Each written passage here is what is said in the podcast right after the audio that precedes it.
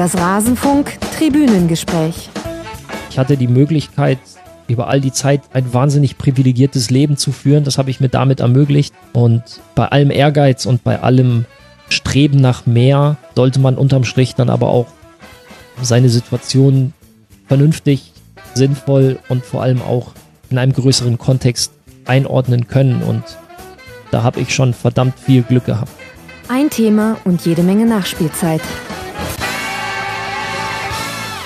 Da hat er verdammt viel Glück gehabt und wir haben verdammt viel Glück, dass wir die Fortsetzung dieses Tribünengesprächs, das ihr da eben in einem kurzen Ausschnitt gehört habt, aufnehmen können. Und damit hallo und herzlich willkommen hier im Tribünengespräch Nummer 28 mit Ralf Gunnisch. Hallo Ralf.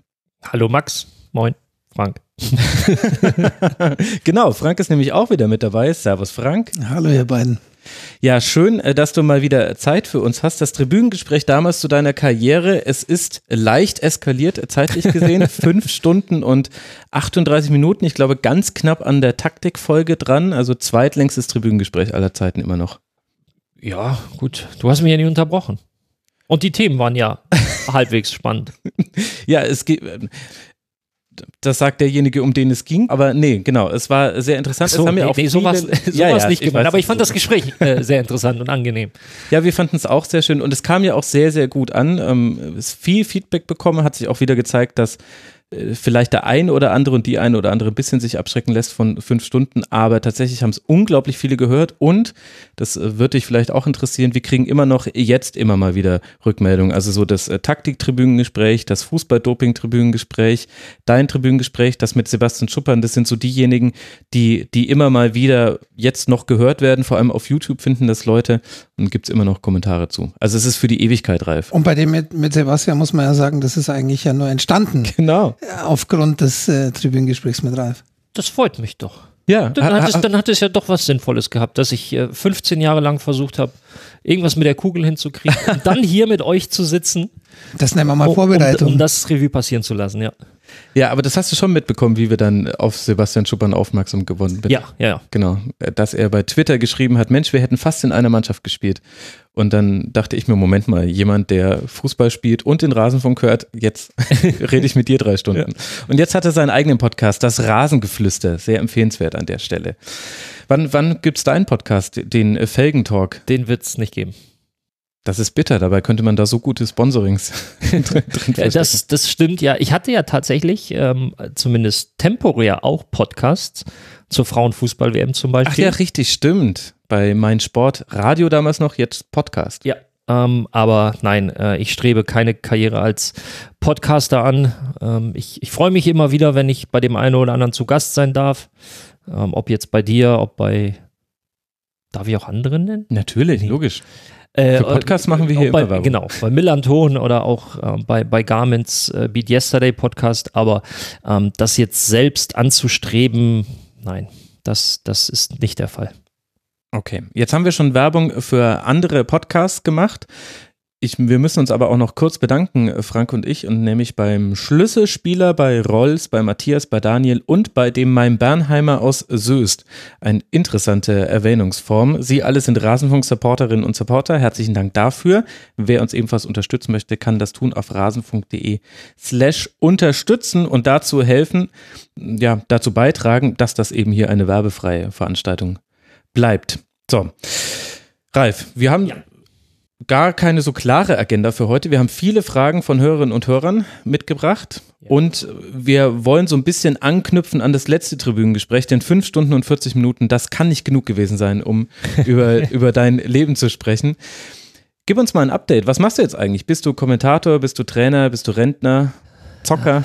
Äh, also bis auf Rentner bin ich, glaube ich, alles. Ähm, das mit dem Kommentator Schrägstrich Experte, auch wenn ich mich immer noch gegen diesen Begriff einfach fast schon wehre, weil, weil das ist so, das ist so selbsternannt, weißt du? Ich habe jetzt keine Prüfung abgelegt. Weiß nicht, haben wir das schon beim ersten besprochen? Nee, Nee, haben nö. wir nicht.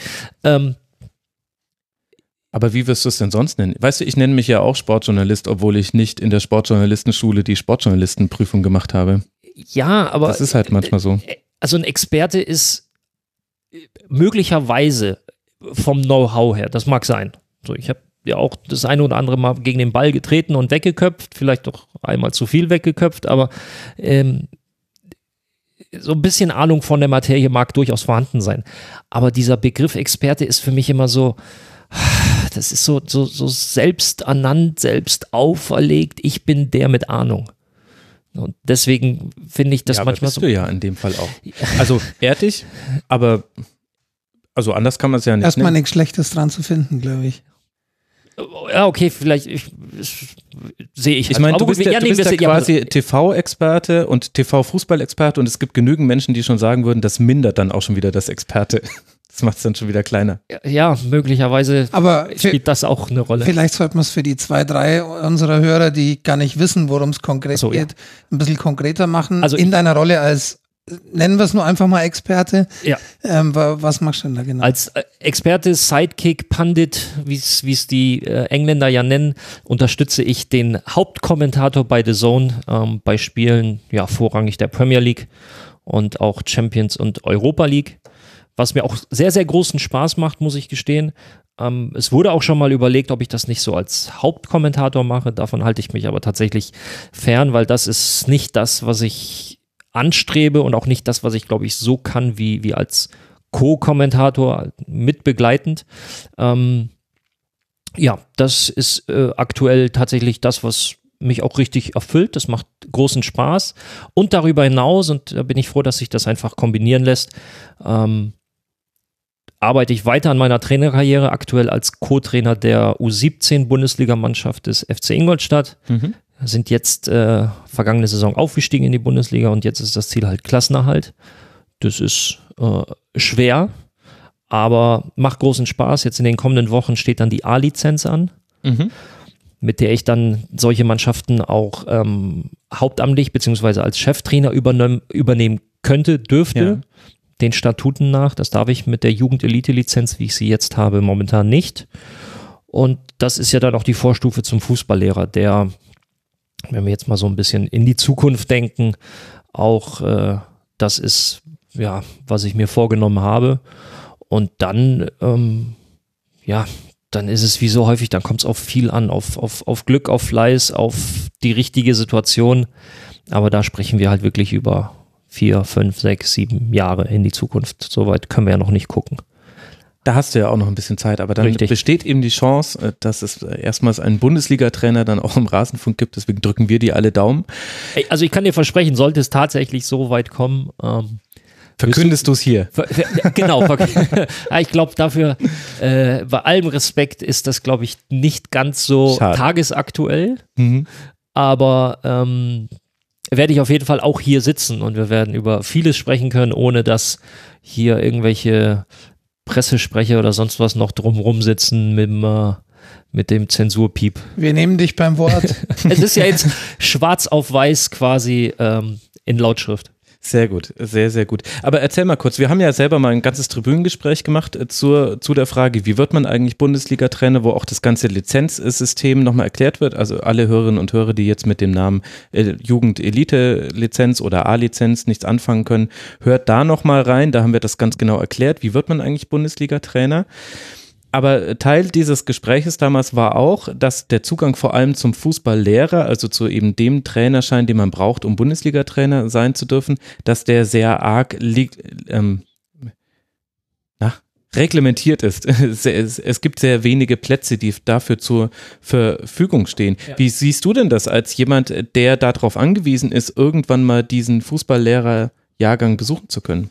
Nein, es gibt, es gibt äh, ich glaube, 28 oder 28 jedes Jahr. Ja. Äh, Läuft ja immer von, von äh, Juni bis April. Wie sehe ich das? Naja, also das wollen viele. Fangen wir mal so an. Ja, So. so mehrere hundert Bewerbungen pro Genau, pro Jahr. Jahrgang. Und ähm, die, die Anzahl der Plätze ist streng limitiert, deswegen musst du in irgendeiner Form das auch ähm, aussieben, selektieren, nenn es jetzt wie du möchtest.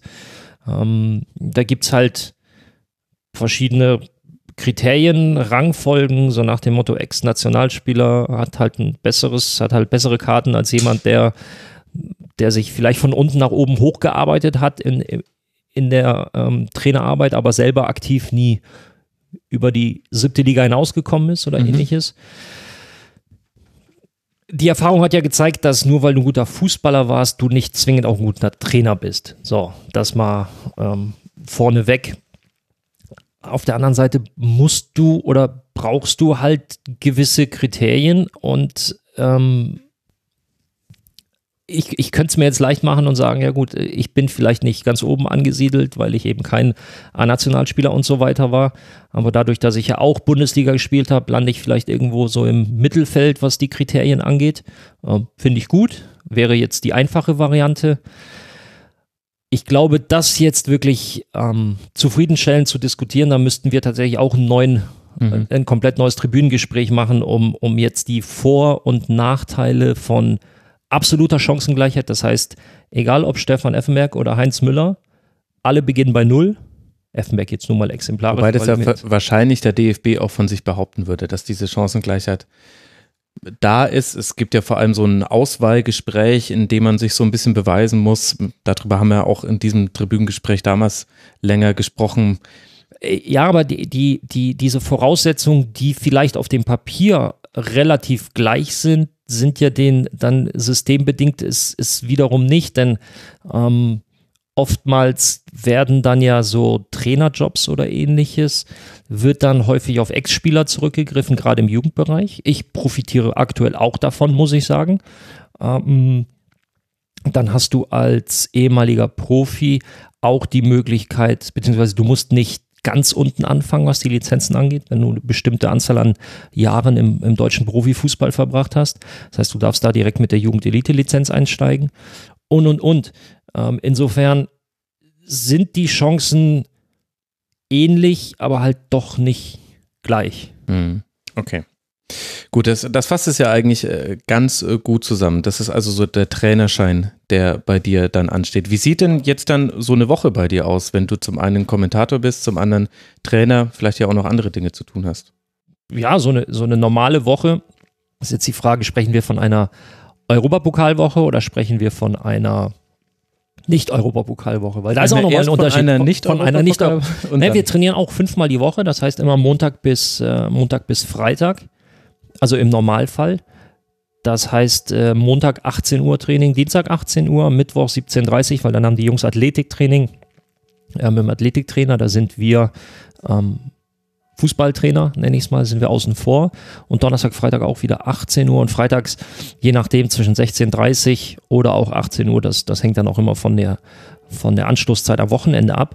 Ähm, das heißt, ich bin da so ab ja, unterschiedlich 16, 16.30, manchmal auch erst ab 17 Uhr mhm. vor Ort bis ungefähr 20, 30. Jetzt werden viele sagen, hä, warum denn irgendwie nur zwei, drei, vier Stunden oder so? Ähm, aber ich bin halt nicht fest angestellt. Ähm, insofern darf ich auch gar nicht den ganzen Tag da rumhängen, weil dann gibt es dann auch zeitliche Restriktionen von Seiten des Gesetzgebers. Okay. Ähm, und ja, bereite das Training vor, leite das Training mit. Natürlich leitet der Cheftrainer das Training, aber wir sind zwei Co-Trainer und wir ähm, unterstützen ihn. Wir übernehmen dann auch mal Übungen, weil du häufig natürlich nicht mit allen 22, 23, je nachdem, mhm. wie viele da sind, gleichzeitig trainieren kannst, beziehungsweise gleichzeitig eine Übung machst. Dann machst du halt zwei oder drei Gruppen. Das teilen wir uns entsprechend auf, besprechen das. Die Nachbereitung ist nämlich auch unheimlich viel ähm, Papier, Schreibkram, also Computerschreibkram, dass du alles einpflegen musst, jede Trainingseinheit, Anwesenheitslisten und und und. Und ähm, wenn dann unter der Woche zum Beispiel Pokal, ein Pokalspiel in England ist oder halt eine englische Woche, wie jetzt am kommenden Donnerstag, ähm, Arsenal United, dann ähm, ist das Training normalerweise um 19.45 Uhr zu Ende. Und ich bin dann schon, äh, hau dann 15 Minuten früher ab weil ich halt zum, nach Ismaning muss, zum Studio.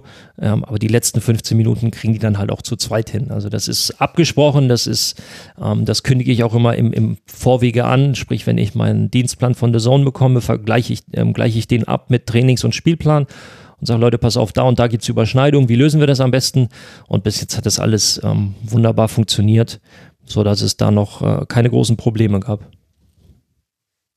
Sehr gut. Das heißt, äh, das läuft dann Hand in Hand. Ja. Denkst du dir denn selber auch äh, Trainingsübungen aus? Kommt das alles vom Cheftrainer? Ich finde, das ist somit einer der spannendsten Bereiche von dem man sehr wenig mitbekommt als normaler, in Anführungszeichen, Fußballfan. Naja, sowohl als auch. Also du hast eine Periodisierung deines Trainings, das heißt, du hast einen längerfristigen Trainingsplan, weil du sagst, Mhm. in der Woche geht es um das und die- Woche drauf haben wir das als Schwerpunkt und so weiter. Ähm, und es kommt auch vor, dass der Trainer sagt, du pass mal auf, uns fehlt für diese Einheit jetzt morgen zum Beispiel noch eine, noch eine Übung, äh, vorbereitend zum Hauptteil, das wird der Hauptteil sein, überleg dir mal was Einleitendes. Und dann muss ich mich halt hinsetzen und entweder auf das zurückgreifen, was ich selber als Spieler irgendwann mal gemacht habe oder Hast du das irgendwie dokumentiert? Weil das weiß man ja nicht. ja, teilweise. Also jetzt leider zu spät, leider zu wenig, ähm, weil ich glaube da, also das hätte ich dann als Spieler anders gemacht, dass ich da noch mehr dokumentiert hätte, aber so, so weit denkst du halt als Spieler nicht. Und ich habe auch, bin auch relativ spät erst auf den Trichter gekommen, dass ich vielleicht auch Trainer werden möchte. Aber ähm, dir wird halt beigebracht, wie du sowas methodisch aufbaust. So, das heißt, wie du Spielsituationen, um dies, die jetzt vielleicht der Schwerpunkt sind, die schneidest du quasi aus dem großen 11 gegen 11 raus, tatsächlich auch ähm, das Spielfeld ausschneiden, auf diese Situation reduzieren. Und dann überlegst du dir, okay, wie simuliere ich das jetzt am besten, dass meine Spieler am häufigsten in diese Situation kommen? Und entwickle daraus eine Übungs- oder Spielform, weil da gibt es auch wieder Unterschiede zwischen Übungs- und Spielform. Das lernst du alles bei den Lehrgängen. Das ist ganz wichtiges Wording. Und ähm, das ist zum Beispiel auch Teil der, der Prüfung, dass du halt eine Spielsituation gezeigt bekommst, die musst du dann analysieren und sagen, okay, was war jetzt hier, gut, was war schlecht und dann sagt er, okay, gut erkannt und wie trainieren wir das jetzt? Und dann musst du dir überlegen, okay, wie kann ich diese Spielsituation immer wieder aufs Neue provozieren, um meine Spieler in dem Bereich zu schulen. So, und das ist dann auch eine der Aufgaben, die wir uns teilen. Ja, der Cheftrainer macht den Hauptteil, weil er halt auch ähm, hauptamtlich angestellt ist und dann halt auch von, von vormittags bis abends ähm, da sitzt, aber wir unterstützen ihn da und ähm, ja, vieles besprechen wir auch und selbst wenn das Training schon steht, weil er sagt so Leute, ich habe schon mal vorgearbeitet, das und das machen wir heute, dann kann es halt trotzdem sein, dass, dass der Max, der zweite Co-Trainer oder ich dann halt sagen, du, ähm, das würden wir aber anders machen, weil, ja, okay, ihr habt recht. Ich denke, das ist halt auch der große Vorteil eines Teams, ähm, dass man da auch verschiedene Blickwinkel auf die, in dem, Form, äh, in dem Fall auf die, auf die Übungsform, auf die Spielform hat und dann ja versucht, das optimal rauszuholen. Und äh, gehst du da dann auch häufig so nach deinem Erlebnis als Spieler noch, wie viel Spaß solche Übungen machen? Im Idealfall ist es ja so, dass jede Übung schön ist. Es gibt auch ein paar, über die muss man sich quälen. Das gehört auch zum Fußball mit dazu. Ich weiß noch, da manche Trainer sprechen da vom Shit-Sandwich. Also sprich, man äh, packt äh, eine schlimme Übung zwischen zwei Übungen, die ein bisschen schöner für die Profis sind. Dann fällt denen nicht so auf, dass sie sich bei der einen richtig quälen mussten.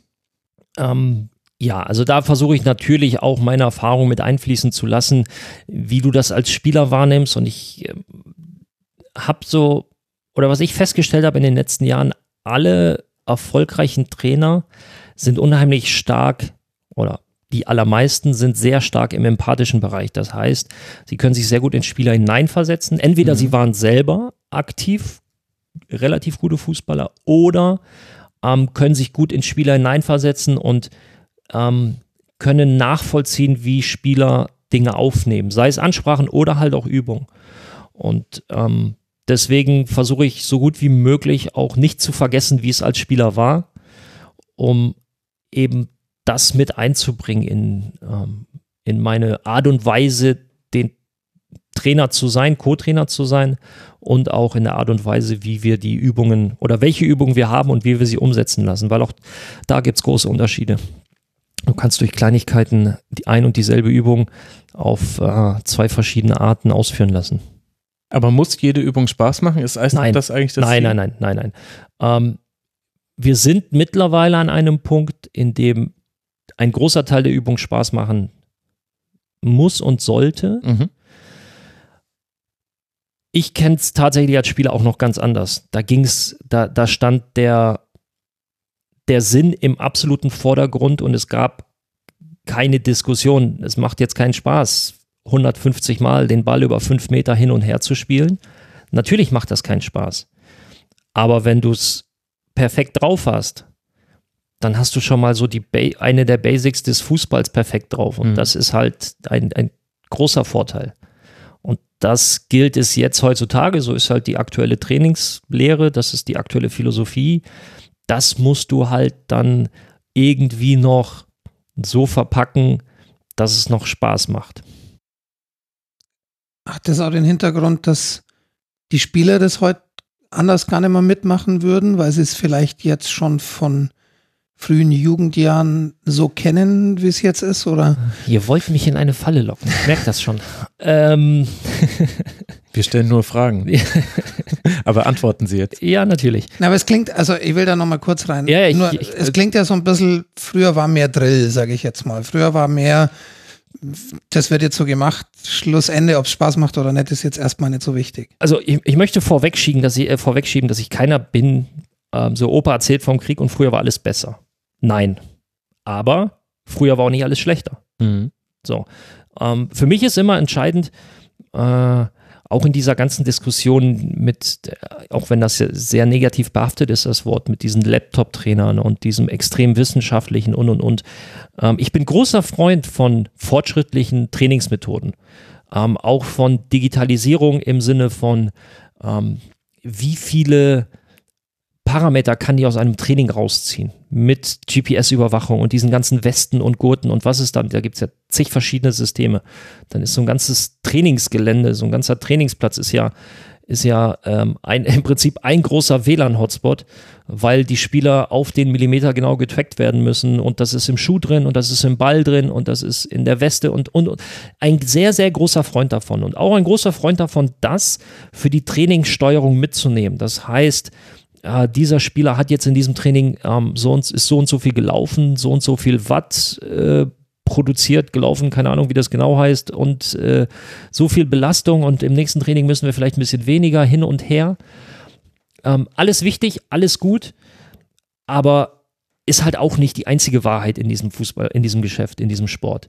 Und äh, da kommen wir jetzt dahin, dass ich sage, früher war nicht alles schlecht die hatten das ja alle nicht zur Verfügung und trotzdem haben sie es geschafft, die Spieler fit zu kriegen und trotzdem haben sie es geschafft, ähm, Erfolg zu haben. Und wenn wir jetzt so das Beste aus allem rausziehen können, finde ich, sind wir einen großen Schritt weiter. Und nur weil jetzt einer eine neue Methode entwickelt hat oder das Ganze erweitert hat, hat er es möglicherweise besser gemacht. Er hat, aber er hat es nicht, er hat nicht alles andere schlechter oder schlecht Ja. gemacht.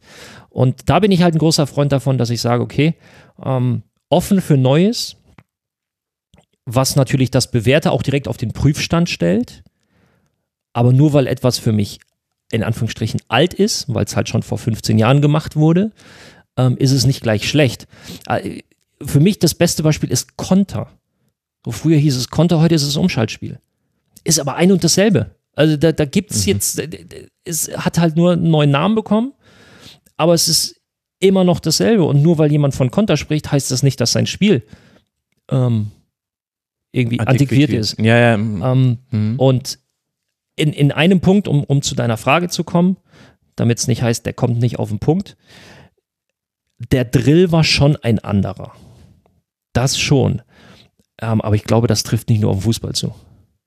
Also da werden wir jetzt, glaube ich, dann gesellschaftskritisch und müssen weg vom Sport hin zu ganz anderen Dingen. Und da halte ich mal mit Personalern im, äh, Ja. in der freien Wirtschaft, die werden dir wahrscheinlich Ähnliches berichten. Äh, insofern hat sich die, die Aufgabe an sich hat sich nicht groß verändert, du musst nur anders rangehen. Aber du würdest eben schon sagen, dass das eine ist ja quasi eben die Art und Weise, wie man sein Training gestaltet, verknüpfen zwischen altem und neuen. Und das andere ist aber ja quasi mit wem man zusammen trainiert. Und da hat sich schon etwas verändert, ohne dass wir jetzt alle über einen Kamm scheren wollen und auch so tun wollen, als wären junge Leute heutzutage bequemer, fauler, keine Ahnung, aber es ist schon, es hat sich was getan. Ja, aber ich, weißt du, ich habe den Ansatz, dass ich sage, okay, wir können jetzt drüber schimpfen, so wie es vielleicht auch unsere Eltern und Großeltern getan haben, oder wir können gucken, okay, wie gehe ich damit um?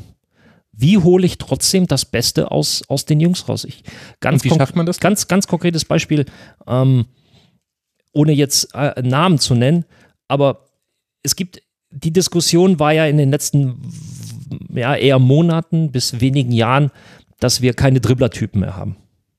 Also das, das ist, äh, gab es ja auch nach der WM. Wir haben wenig Leute, die ein 1 gegen 1 wirklich auflösen können. Wenn man nach Frankreich guckt, dann hast du Mbappé, den kannst du halt äh, in den Raum schicken, den kannst du aber auch anspielen, wenn fünf Leute um ihn rumstehen und er findet eine Lösung. Mhm. So, jetzt habe ich gerade mit Jungs zu tun, ähm, das ist auch eine große Verantwortung, die du halt prägen oder in einem, in einem Alter, die sind 16, werden jetzt im Jahr 19, werden die 17, also es sind alles zwei Zweier-Jahrgänge.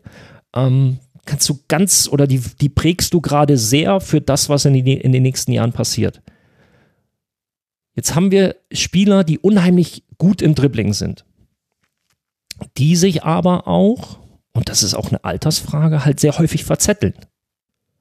Jetzt habe ich den, jetzt, jetzt spüre ich in mir den Drang, ihm immer wieder zu sagen, Spiel, Spiel, Spiel, Spiel mhm. ab.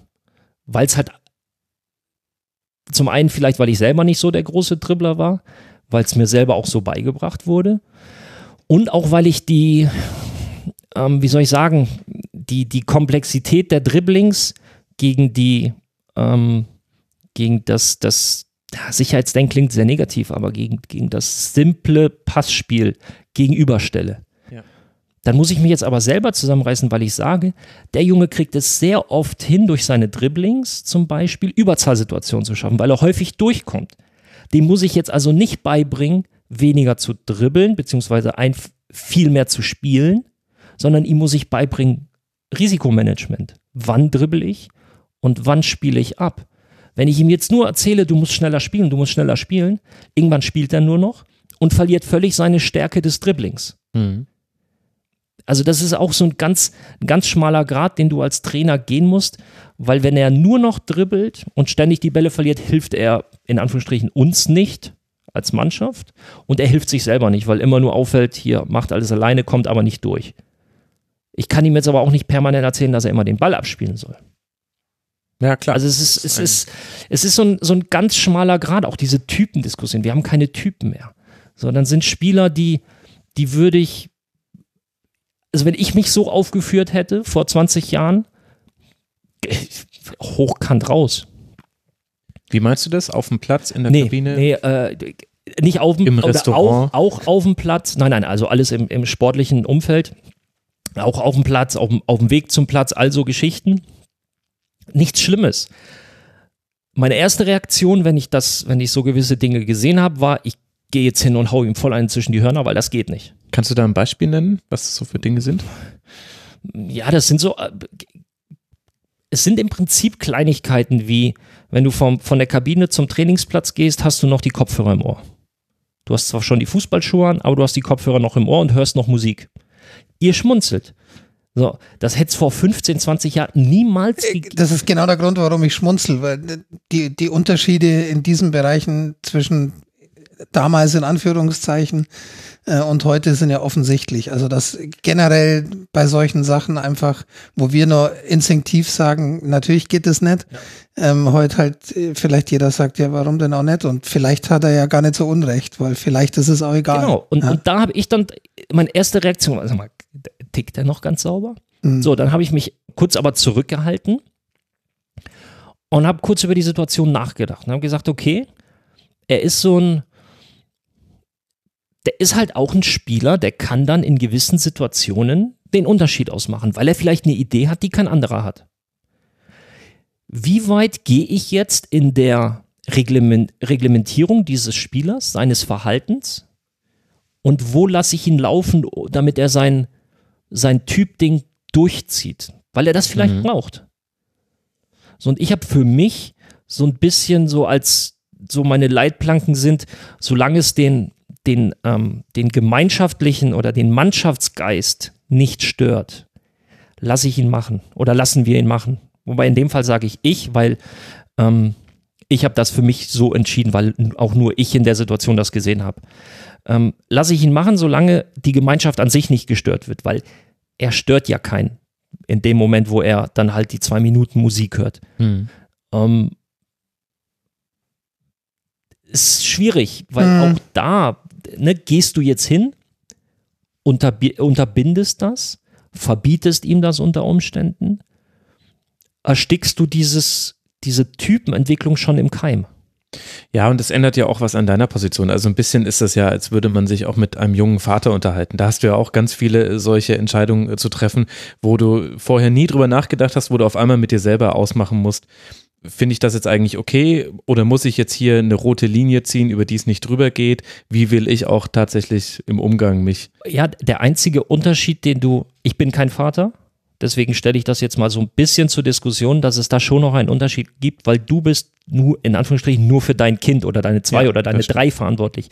Wir haben 23, 24, die wir quasi auch im großen Ganzen ähm, sehen müssen. Nee, gleichsetzen wollte ich es auch nicht, aber das ist eine das, was ich meine Denke. mit, das sind so meine Leitplanken, dass wenn der gemeinschaftliche Geist, wenn das Gemeinschaftsgefühl nicht gestört ist, durch was auch immer, das war Ja. jetzt nur ein, ein Beispiel von vielen, lasse ich es laufen ähm, und versuche es quasi auch, ja, so ist das halt heutzutage. Das ist das, was ich meinte mit, wir können alles verteufeln oder wir können gucken, okay, wo finden wir jetzt, wie finden wir einen Zugang Mhm. dazu und wie können wir das auch, ja, fast schon optimieren und auch nutzen, um seine Entwicklung voranzutreiben und in einem Mannschaftssport wie Fußball auch die Gemeinschaft voranzubringen.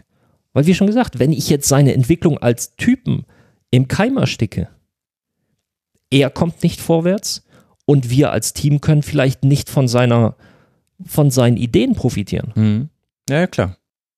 Jetzt ähm, schätze ich dich so ein, dass die Punkte, die du jetzt so ein bisschen angesprochen hast, Gemeinschaftsgefüge und welche Dinge da so mit reinspielen, schon auch was war, was dir als Spieler immer so ein bisschen auch schon aufgefallen ist. Ähm, trotzdem aber die Frage, hat sich durch das Trainerdasein jetzt dein Blick auf den Fußball so generell verändert? Sind da Aspekte dazugekommen, wo du vielleicht sagst heute, Mensch, als Spieler war mir das so nicht bewusst? Mm, Ehrlich gesagt, nein. Also bis auf den Punkt, dass Trainer-Dasein vor allem in einem NLZ unheimlich viel Schreib- und Büroarbeit ist. Ähm, nein.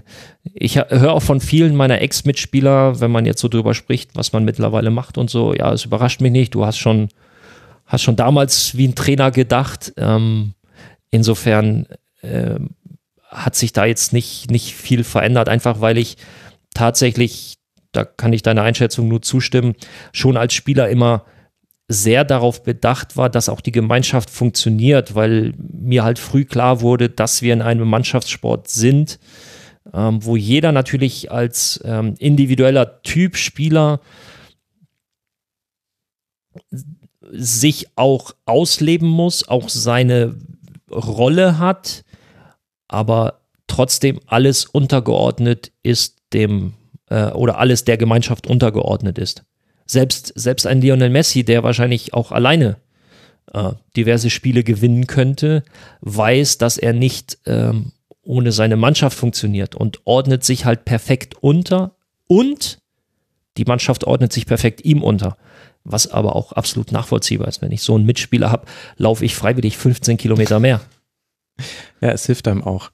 Eben. Wir haben da- das ist das ja. Das ist doch das Schöne an diesem Sport, wenn sich alle der Sache unterordnen Hm. und ihr persönliches Ego mal rausziehen würden. Und das gilt nicht nur für die Elf auf dem Platz, sondern das gilt auch für jeden im Vorstand. Und was weiß ich, was da noch alles dazugehört. Wenn sich alle der Sache unterordnen, profitieren doch auch alle mittel- bis langfristig. Natürlich kann ein Einzelner kurzfristig profitieren, aber wenn er sich für wichtiger als die Sache hält, wird das mittel- bis langfristig keinen Erfolg haben. Hm. Das, das ist ja die große Stärke. Ich weiß, du möchtest weitermachen, aber das ist ja die große Stärke aller Vereine, wenn wir die letzten Jahre durchgehen, ähm, die jetzt aller Vereine außer äh, Bayern und Dortmund, die halt einfach über andere Qualitäten, über, über andere Möglichkeiten auch verfügen. Aber wenn wir an, an die Gladbacher vor ein paar Jahren denken, wenn wir an die Augsburger vor ein paar Jahren denken, alles Vereine, bei denen du zumindest nach außen das Gefühl hattest, da ziehen Vorstand, sportliche Leitung, Trainer, Mannschaft an einem Strang, ordnen sich unter, ähm, erreichen Bereiche in der Tabelle, äh, die, die sind eigentlich nie möglich gewesen, wo auch jeder einzelne Spieler sehr wahrscheinlich weiß, ich alleine würde niemals mich für die Europa League qualifizieren oder für die Champions League, aber wir als Team schaffen das. Jetzt ist es aber ja schon im Grunde eine bekannte Tatsache, dass, dass dem so ist. Aber, ja, ist häufig aber, trotzdem anders. Äh, genau, aber ich wollte gerade sagen, wahrscheinlich wirst du als jemand, der in dem Profigeschäft schon drin war, auch bestätigen können, dass halt die Egoismen trotzdem immer wieder groß genug sind, ähm, dass es dann halt nicht immer so funktioniert in, durch alle Reihen und, und alle. Aber da kommen wir dann wieder zum Punkt, dass wir halt dann doch nur Menschen sind. So, und bei dem einen bricht das dann halt ein bisschen mehr raus und bei dem anderen ein bisschen weniger. Ich meine, es hat ja auch von der Zusammenstellung der Charaktere her zu tun. Also stell mich in vier verschiedene Schulklassen rein und sag, so, arbeite jetzt hier mal im Team, dann kann das sein, dass das in Zweien ganz hervorragend funktioniert. Und es kann aber auch sein, dass in Zweien eine Gruppenkonstellation ist, wo ich als Charakter dann wiederum nicht reinpasse und wo das nicht so gut hinhaut. Also da kommen ja noch so viele, wie sagt man, so unschön weiche Faktoren mit rein, die auch jetzt mit dem Sportlichen vielleicht gar nicht so viel zu tun haben. Ist ja auch was, was im Kontext von Spieleverpflichtungen immer wieder auch ein Argument ist, das auftaucht, dass man sagt. Dass halt nicht nur gescoutet wird, genau. guckt, wie viel Tor hat der geschossen. Nicht nur nach Fähigkeiten, genau. sondern eben auch nach Charakter. Man, man hat auch mal ein persönliches Gespräch und hat dann entweder ein gutes oder ein schlechtes Gefühl. Genau, Jürgen Klopp hat mit dir am Flughafen in Frankfurt gesprochen. In Hamburg, in Hamburg. In, in Hamburg, genau. Und hat noch direkt danach bei deinem Berater angerufen und vorher mit Christian Heidel ausgemacht, ja, das machen wir. Genau. Da ja. ging es ja auch nur darum. Äh, wir haben nicht, also äh, in dem Gespräch konnten wir nicht über, also ich konnte mir nicht einen Ball mitnehmen und dann mal im, im Restaurant ähm, am Hamburger Flughafen Na, den Sport, Ball hochhalten. Und, und das Sportliche war ja vorher geklärt, das sonst wäre es ja zu dem Gespräch genau. nicht gekommen. Genau, ja, ja. Äh, genau. Übrigens äh, habe ich von meiner Freundin, vielen Dank nochmal, ähm, eine, eine große Mappe mit ganz vielen Zeitungsausschnitten aus all den äh, Jahren Fußball und auch jetzt danach geschenkt bekommen. Hat sie sich sehr viel Mühe gemacht, von allen möglichen Leuten zusammengetragen und ähm, da waren auch ganz viele Sachen aus der Mainzer Zeit, die ich halt schon komplett vergessen hatte. Und da hat Jürgen Klopp über mich gesagt, ich wäre schnell gewesen. Also alle, die jetzt zuhören, ne? Ich war mal schnell. Vielleicht war Klopp damals auch einfach nur langsam im Denken. da da, da das wusste er glaube noch ich nicht, nicht. was ein Sadio Mané so Ja, ja gut, okay. kann. Ja, Wahnsinn. Wir haben zu diesem ganzen Bereich äh, deine, deiner jetzigen äh, Trainertätigkeit auch einige äh, Fragen bekommen. Eine sehr schöne f- von Peps Friseur. Ich glaube, die kommt auch tatsächlich von YouTube. Bist du auch nur Jugendtrainer geworden, um endlich beim Mitspielen im Training einer von den Guten zu sein? Ähm, nein, nein. Ähm, ich ich spiele tatsächlich schon noch hin und wieder mit, weil wir halt manchmal ähm, ungerade Zahlen haben und dann muss noch jemand mitspielen. Das teilen Max und ich uns gut auf und habe dann auch immer Spaß. Und die Jungs auch. Und du merkst halt, denen geht es darum, den Ex-Profi zu tunneln. Ja, Das ist dann, ja, Hättest du auch gemacht, oder? ja. Und was machst du, wenn du getunnelt wirst? Also Neymar wurde mal auf einem Schmerzen. Charity-Event äh, mit seinem Namen äh, getunnelt. Da hat er direkt dann den Typen dann in die Bande gewichst, um es so einfach mal zu sagen, wie es war. Ah, Das jetzt, das jetzt nicht, aber Gibt es halt eine Konditionseinheit mehr. Nein, also in dem Moment, wo ich, wo ich dann, ähm, wo ich dann quasi das Leibchen anhab und mitspiele, bin ich dann auch nur ein Mitspieler. Nein, da, ähm, da passe ich dann schon gut auf und bis jetzt hat es noch keiner geschafft. Gut, das können wir jetzt nicht überprüfen, deswegen lassen wir es einfach Das mal so stehen. Müsst ihr mir jetzt einfach glauben. Krischi hat noch gefragt im Forum, wie du es schaffst, eine vertrauensvolle Bindung zu den Jungspielern aufzubauen und ob äh, das und ob da auch eine Rolle spielt, dass du eben Social Media affin bist und auch eine Leidenschaft für, wie er es nennt, Nerd-Themen hast, wie Film, Serien, Gaming und so weiter. Das ist eine sehr, sehr gute Frage, weil die Antwort, ähm, ich finde sie lustig. Also am Anfang, womit ich über, übrigens überhaupt kein Problem hatte, kannte mich kaum einer der Spieler. Also die wussten nicht, dass ich ähm, selber Profi war. Irgendwann nach ein paar Tagen kam dann mal einer und äh, du hast ja auch, du warst ja auch, hast ja auch Bundesliga gespielt und so und das spricht sich dann gegoogelt, ja? Wahrscheinlich. Und das spricht sich dann ja dann auch in der Mannschaft rum. So, dann äh, kam wieder ein paar Tage später einer um die Ecke. Sag mal, bist du nicht auch derjenige von The Zone? also du merktest einfach so, so mit der Zeit, wie sich dann so ähm, das Grund, der Grundrespekt, wir haben einen Co-Trainer, wie sich das dann noch zusätzlich aufbaute durch, durch gewisse Dinge. Ex-Profi, dann kam The Zone dazu, dann ähm, hatten sie irgend, irgendwann sprachen wir über Musik. So. Da war der Respekt wieder weg. Nee, Moment, Ge- genau da ging es ja jetzt eigentlich, da, da ging es ja dann richtig los. ähm, sprachen wir über Musik und äh, wir waren im Trainingslager in Südtirol und ähm, puh, ja, ich habe halt gehört, was die so hören. Wir haben Karaoke-Abend gemacht und da habe ich Sachen gehört. Junge, Junge, Junge. Aber gut, das ist halt der Deutschrap, Deutsch-Hip-Hop momentan. Das ist halt so. Auf jeden Fall habe ich dann mal, weil ich wusste ja, wer so gerade angesagt ist und was da so für Lieder liefen, habe ich mal kurz fallen lassen, ähm, dass ich äh, den ein oder anderen von der 187 Straßenbande auch selber kenne, aufgrund langjährig, ne, St. Pauli und also die Verbindung ist, glaube ich, relativ klar. Und was dann los war, das könnt ihr euch nicht vorstellen. Also dann, also ich in dem Alter hätte mich, wenn, wenn zu dem Zeitpunkt ein, äh, ein Mehmet Scholl oder ein Oliver Kahn oder ein Lothar Matthäus vor mir gestanden hätte, hätte ich mich so aufgeführt. Nur weil ich halt einen oder den einen oder anderen von der 187 Straßenbande oder es gibt zumindest Kontakt, sagen wir mal so. Mhm. Ich, ich, ganz weit weg von befreundet, aber man kennt sich halt. Mhm. Ein bisschen zusammen gehasselt, was man so macht. es war auch immer meine große Stärke, ja.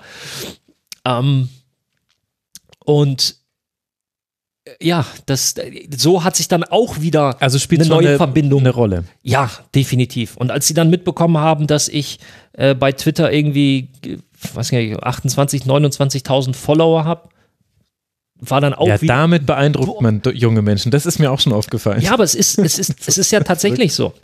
Ja. Ähm, Bisschen grotesk, aber ja. Ja, aber da sind wir wieder bei dem Punkt, verteufeln wir das?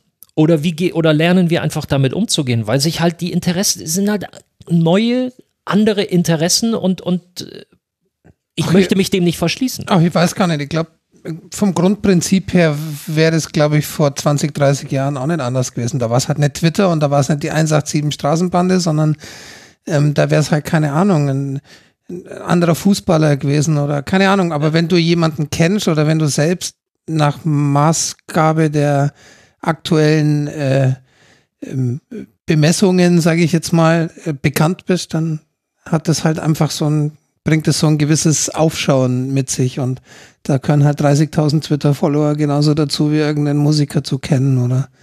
Das stimmt natürlich, aber diese digitalen Reichweiten sind halt auch immer mit großer Vorsicht zu genießen, weil zum einen hast du deine digitale Reichweite nicht als der Mensch, der du bist, sondern als der Mensch, der du, als den du dich ausgibst digital. Das kann deckungsgleich sein, das kann aber auch auseinandergehen. Ich zum Beispiel gebe ja auch nur bestimmte Teile meines Lebens digital preis. Ich denke, bei dir wird es ja noch extremer sein, wenn man so bekannter ist, muss man ja auch ein bisschen aufpassen. Und äh, dann darf man das eben halt auch tatsächlich nicht mit Beliebtheit oder solchen Dingen äh, verwechseln. Was, nee, aber nicht. will da jetzt gar nicht in so eine aber Gesellschaft. Es ist, aber es ist halt so. Frag ja. die ganzen Inf Instagram-Influencer. Klar. Aber, aber wolltest um, du denn um, dann zum Beispiel deinen Spielern auch? Guckst du dir an, nein, was die in nein, Social Media machen? Nein, nein, das, das mache ich nicht. Ähm, aber sie folgen wahrscheinlich dir, oder? Äh, das weiß ich nicht. Keine Ahnung. Also, okay. so viel ich weiß, sind die alle gar nicht bei Twitter. Ähm, die nutzen tatsächlich Instagram. Mhm. Ähm, und da bin ich ja, teilaktiv, würde ich sagen. Aber um die Frage, um nochmal auf die Frage einzugehen, ähm, verschiedenste Dinge meines Lebens haben dafür gesorgt, dass ich relativ leicht ein, eine Verbindung, einen Zugang zu den Jungs hatte. Ähm, ich glaube aber dennoch, dass sie, äh, und das kommt halt häufig auch in den Gesprächen und in meinen Ansprachen und Ansagen und wenn wir uns über Fußball unterhalten, dann rüber, dass schon der Fußball im Vordergrund steht und auch die in Anführungsstrichen Kompetenz, aber alles andere drumherum den Zugang erleichtert hat. Das schon. Äh, nein, und die andere, deine Frage, deine anschließende, ich folge ihnen nicht. Ob die Spieler mir folgen, ähm, weiß ich ehrlich gesagt nicht. Äh, hin und wieder gibt es dann mal eine Rückmeldung, wenn ich ein Facebook-Posting absetze. Über meine Tweets gibt es gar keine Rückmeldung. Insofern. Ja, Twitter ist ein geschützter Bereich, da sind nur 600.000 Deutsche. Genau. also, ja, ernsthaft jetzt, das interessiert niemanden ähm, außer uns. Insofern äh, Facebook ja, äh, ich wiederum nicht, das macht aber der Verein. Also der Verantwortung ist man sich da schon bewusst, dass äh, die, die Accounts zumindest ein Stück weit im Auge behalten werden. Es gibt auch Schulungen, es gibt Erklärungen, äh, dass die Jungs auch den Umgang oder damit sie ein bisschen sensibilisiert werden. Da kriegt keiner vorgeschrieben, was er zu posten hat. Mhm.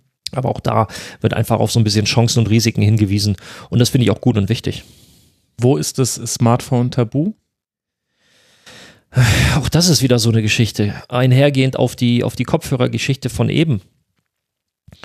Ich habe für mich irgendwann mal, das war noch als Spieler, auch schon bei Handys, ne, als noch mit richtiger haptischer Tastatur, habe ich immer gesagt, so aller spätestens eine Stunde vor dem Spiel ist die letzte SMS an die Freundin, Vater, Mutter, was auch immer, Freund, was auch, ne, äh, geschickt und erledigt.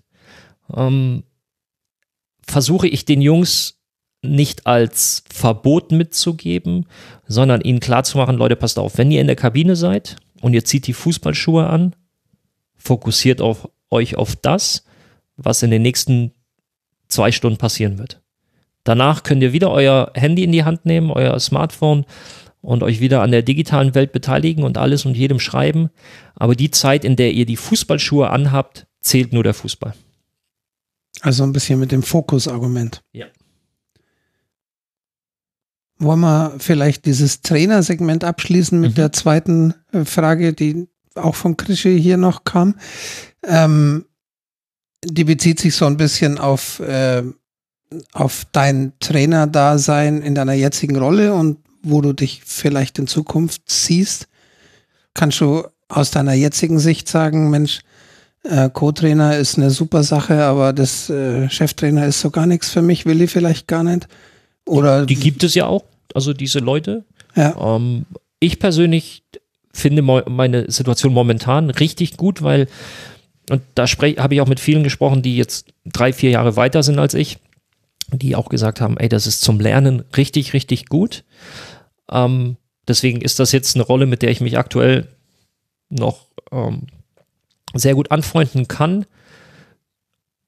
Die A-Lizenz steht ja jetzt relativ zeitnah an und dann muss ich sowieso, wenn ich dann Richtung ähm, Fußballlehrer denke, also im Jugendbereich entweder als Cheftrainer arbeiten oder im, im Profibereich als Co-Trainer, wobei ich auch ähm, eher die Chef, den Cheftrainerposten anstrebe. Aber das ist auch so eine Geschichte, klar kann ich das anstreben, aber ich kann es nicht planen oder ich kann Mhm. nicht sagen, so, das mache ich jetzt einfach in drei Jahren. Du musst ja auch die Möglichkeit dazu bekommen. Ähm, aber Stand jetzt lerne ich gerne weiter, möchte aber irgendwann auch hauptverantwortlich ähm, für eine Mannschaft tätig sein. Der Sorbe hat gefragt, wer dein bester Trainer war. Welcher Trainer möchtest du sein? Ja, das die ist- du hattest. Ähm, ich habe ich hab tatsächlich das ganz, ganz große Glück, mit Trainern zusammengearbeitet zu haben, die eine gar nicht so schlechte Karriere jetzt noch hingelegt haben. Sei es Jürgen Mhm. Klopp oder sei es auch Ralf Hasenhüttl.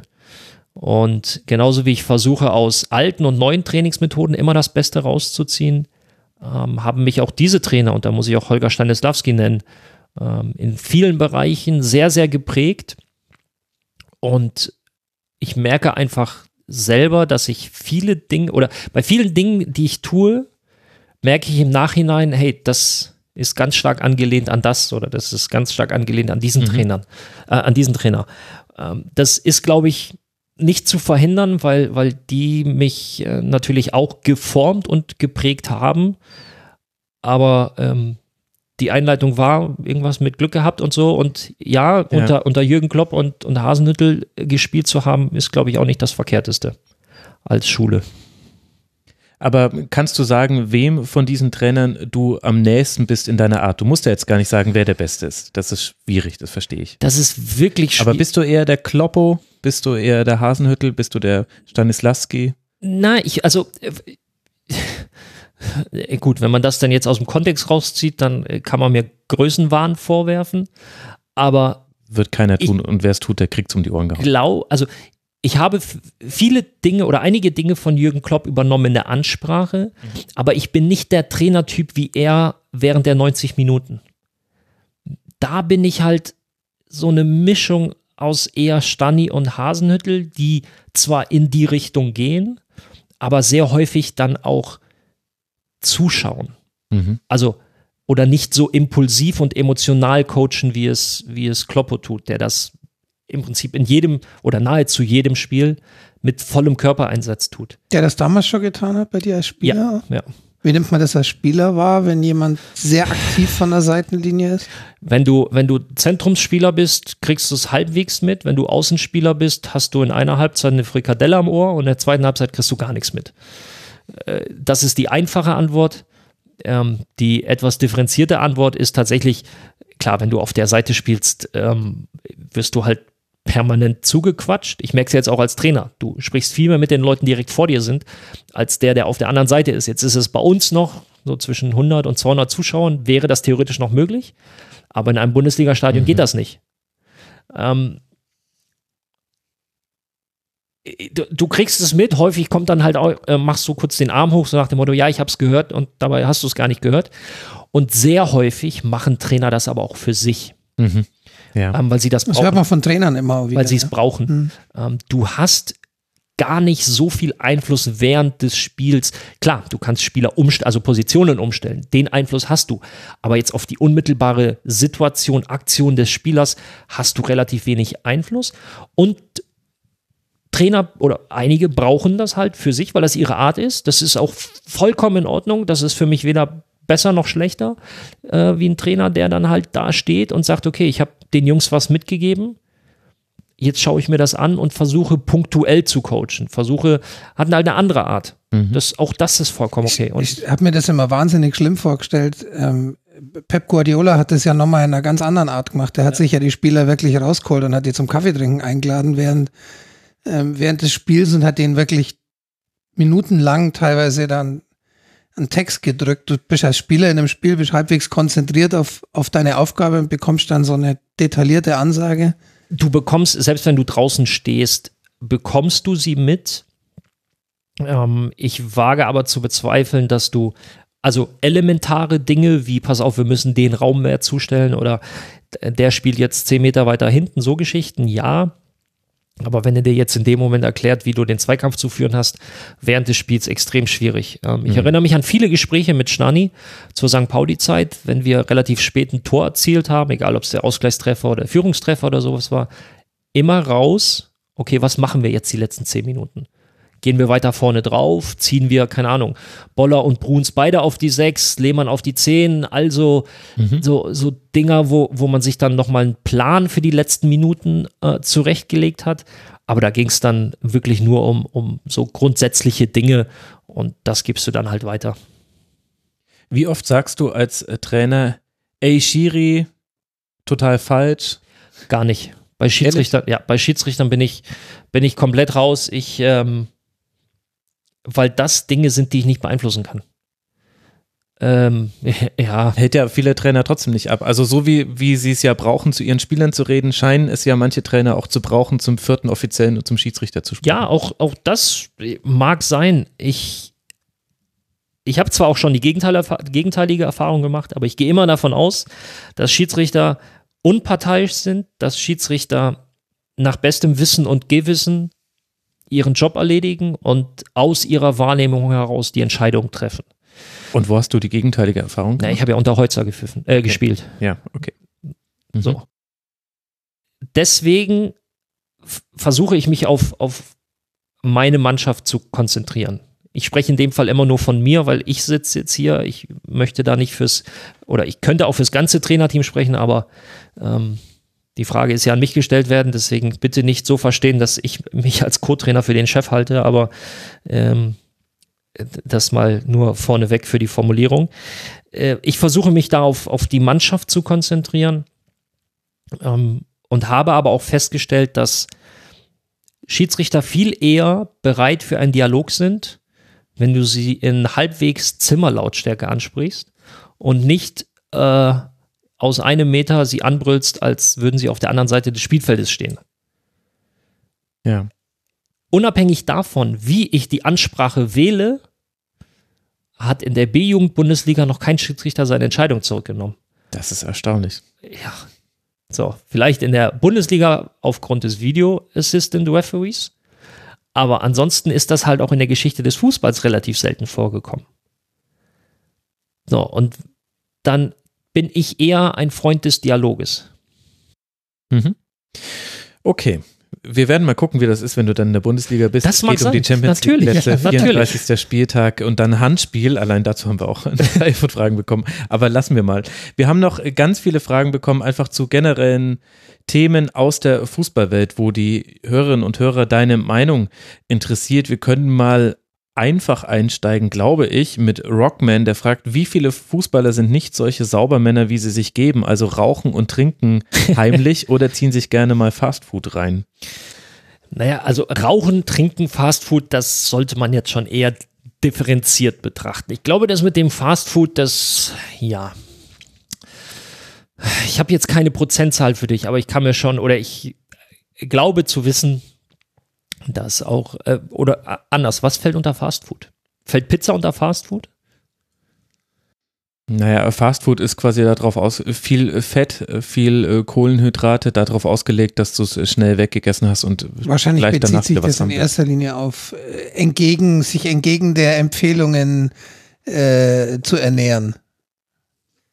In erster Linie. Also ja, es wird natürlich auch äh, Fastfood äh, konsumiert und gegessen und äh, getrunken. Pizza mit Nutella zählt übrigens doppelt. Zählt doppelt gut. Ja, ne? Jeder, der es nicht versteht, muss das letzte Tribünengespräch hören. Ja. Ja, aber auch da sage ich ganz klar, äh, du musst halt wissen, wann du dir das erlauben kannst, ähm, zu welchem Zeitpunkt, denn das, der richtige Zeitpunkt ist nicht der Abend vor dem Spiel. Jetzt werden Sportwissenschaftler kommen und sagen, ja, aber der Abend nach dem Spiel auch nicht, wenn da musst du, musst du, äh, musst du die Speicher wieder auffüllen und äh, wir wollen jetzt nicht in die äh, Sport oder in, in die Sportmedizin abrutschen. Der Effekt eines solchen Essens darf aber auch nicht unterschätzt werden. Und ich meine jetzt nicht den körperlichen, sondern vielleicht den mentalen Effekt. Der, die mentale Auswirkung, dass du, dass du dich vielleicht auch mal belohnst für, ähm, für was auch immer du vorher geleistet hast, für den Verzicht, den du vielleicht auch über einen längeren Zeitraum hattest. Aber das Ganze muss natürlich auch immer in einem gewissen Maße bleiben. Das Ganze muss in einer gewissen Relation stehen. Und ich bin weder derjenige, der das verteufelt, noch derjenige, der, der allem Tür und Tor öffnet, sondern versuche auf die Selbstverantwortlichkeit ähm, hinzuweisen. Denn am Ende des Tages wirst du sehr schnell merken, was dir gut tut und was Mhm. nicht. Ich habe das für mich mit Anfang 20 festgestellt ähm, oder herausgefunden, habe dementsprechend gelebt. Ähm, aber Pizza gab es halt trotzdem bei mir. Aber halt nicht am Abend vorm Spiel, auch nicht den, die zwei Abende vorher. Okay, also wir halten aber fest, also Fastfood, das kann durchaus vorkommen bei Es kann vorkommen, Profifußballern. Wie ist es? Es vom kommt vor. Alkohol genauso. Mhm. Da ist, da ist, aber da gilt im Prinzip genau dasselbe, was ich gerade zu Fastfood gesagt habe. Die Frage ist wann, die Frage ist wie viel. Ähm, und mit Rauchen, ja, es gibt Fußballer, die rauchen. Das ist, glaube ich, ein offenes Geheimnis. Ob das jetzt ähm, so zuträglich ist für die, für die Leistungsfähigkeit. Also ich denke, wir sind mittlerweile alle so aufgeklärt und sind so weit, dass, ähm, dass wir das schon selber wissen.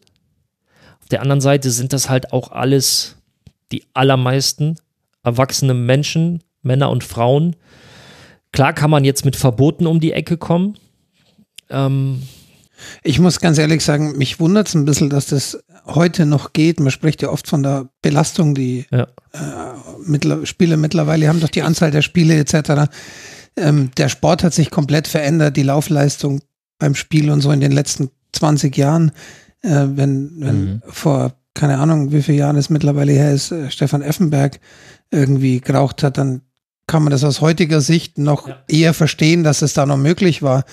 Das, wie ist denn das bei einem Spitzenspieler heute noch? glaube, Wirklich? die, oder nicht, ich glaube, die, der prozentuale Anteil hat sich verändert. Es ist nicht mehr so, wie es früher der Fall war. Ähm, Gerade in Bezug, äh, in Bezug aufs Rauchen. Und wenn ich, ich versuche das dann natürlich auch bei, bei meinen Spielern so ein bisschen rauszuhören. Nicht, weil mich interessiert, ob sie rauchen oder trinken, sondern einfach nur, wie ihre Einstellung dazu ist. Und da ist es tatsächlich, ähm, also beides völlig, völlig irrelevant. Ich Völlig, mein, völlig uninteressant. Rauchen nimmt ja auch in der Gesellschaft ab. Wie ist es denn aber zum Beispiel mit sowas wie Snuff-Tabak? Also für alle, die das nicht kennen, das sind so ähm, äh, Tabakplättchen, die man sich irgendwie unter die Lippe packt und dann äh, dadurch das Nikotin auch sehr direkt aufnimmt, kommt, glaube ich, aus skandinavischen Ländern. Und da hat unter anderem Elf Freunde mal eine größere Geschichte zugemacht, wie weit verbreitet das wäre. Und äh, es hat aber einen viel härteren Effekt, als wenn man nur eine Zigarette raucht, sondern es sind mehrere quasi auf einmal. Ja, auch da, auch da gilt genau dasselbe. Das, das gibt es natürlich. Ähm, aber wird sowas zum Beispiel thematisiert, dass so eine Art der Nikotinaufnahme für die Spieler eigentlich noch gefährlicher ist als eine klassische Zigarette?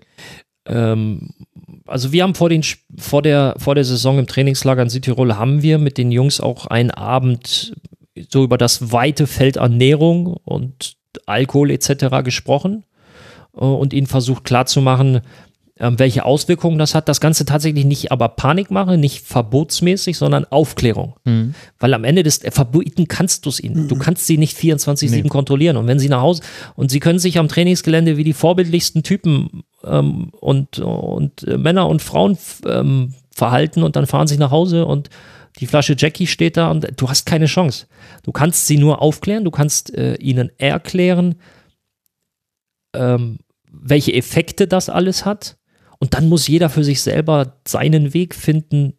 Ist das was für mich oder halte ich mich davon fern oder ich, ich weiß, das, das mag vielleicht fast schon naiv klingen, aber ähm, ich bin kein Fan, kein großer Freund von, von Verboten, da ich es nicht, du kannst es ja. sowas de facto nicht kontrollieren. Ja, ich finde, das ist das Gegenteil von naiv. Aber die Frage ist ja auch so ein bisschen jetzt auch mal weggegangen von, von deinen Spielern. Glaubst du, dass sowas weit verbreitet ist? Also es gibt Gerüchte, dass ein Nationalspieler ins WM-Trainingslager seine Wasserpfeife mitgenommen hätte zum Beispiel.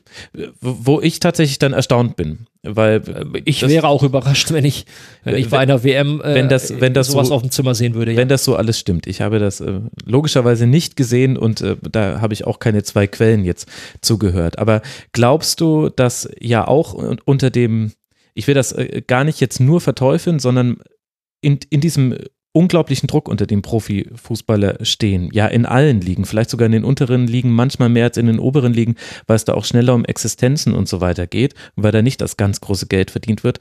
Da braucht jeder Dinge, um diesen Druck auch mal abzulassen. Ja. Und glaubst du, da sind dann auch eben solche Dinge vielleicht noch weiter verbreitet, als man denkt und vielleicht rutscht man da auch schneller in so eine Abhängigkeit dann auch rein? Ich weiß nicht, ob ob die Formulierung, als man so denkt, wirklich die richtige ist. Also mhm. was, ich weiß nicht, was der bundesdeutsche ja, Schnitt denkt, ja. wie viele Fußballer in irgendeiner Form ähm, Wasserpfeifen oder, oder Zigarren oder Zigaretten oder Schnupftabak zur Entspannung brauchen. Das weiß ich nicht. Ähm, ja, Spieler suchen sich, oder nicht nur Spieler, Menschen suchen sich Dinge, bei denen sie abschalten und entspannen können.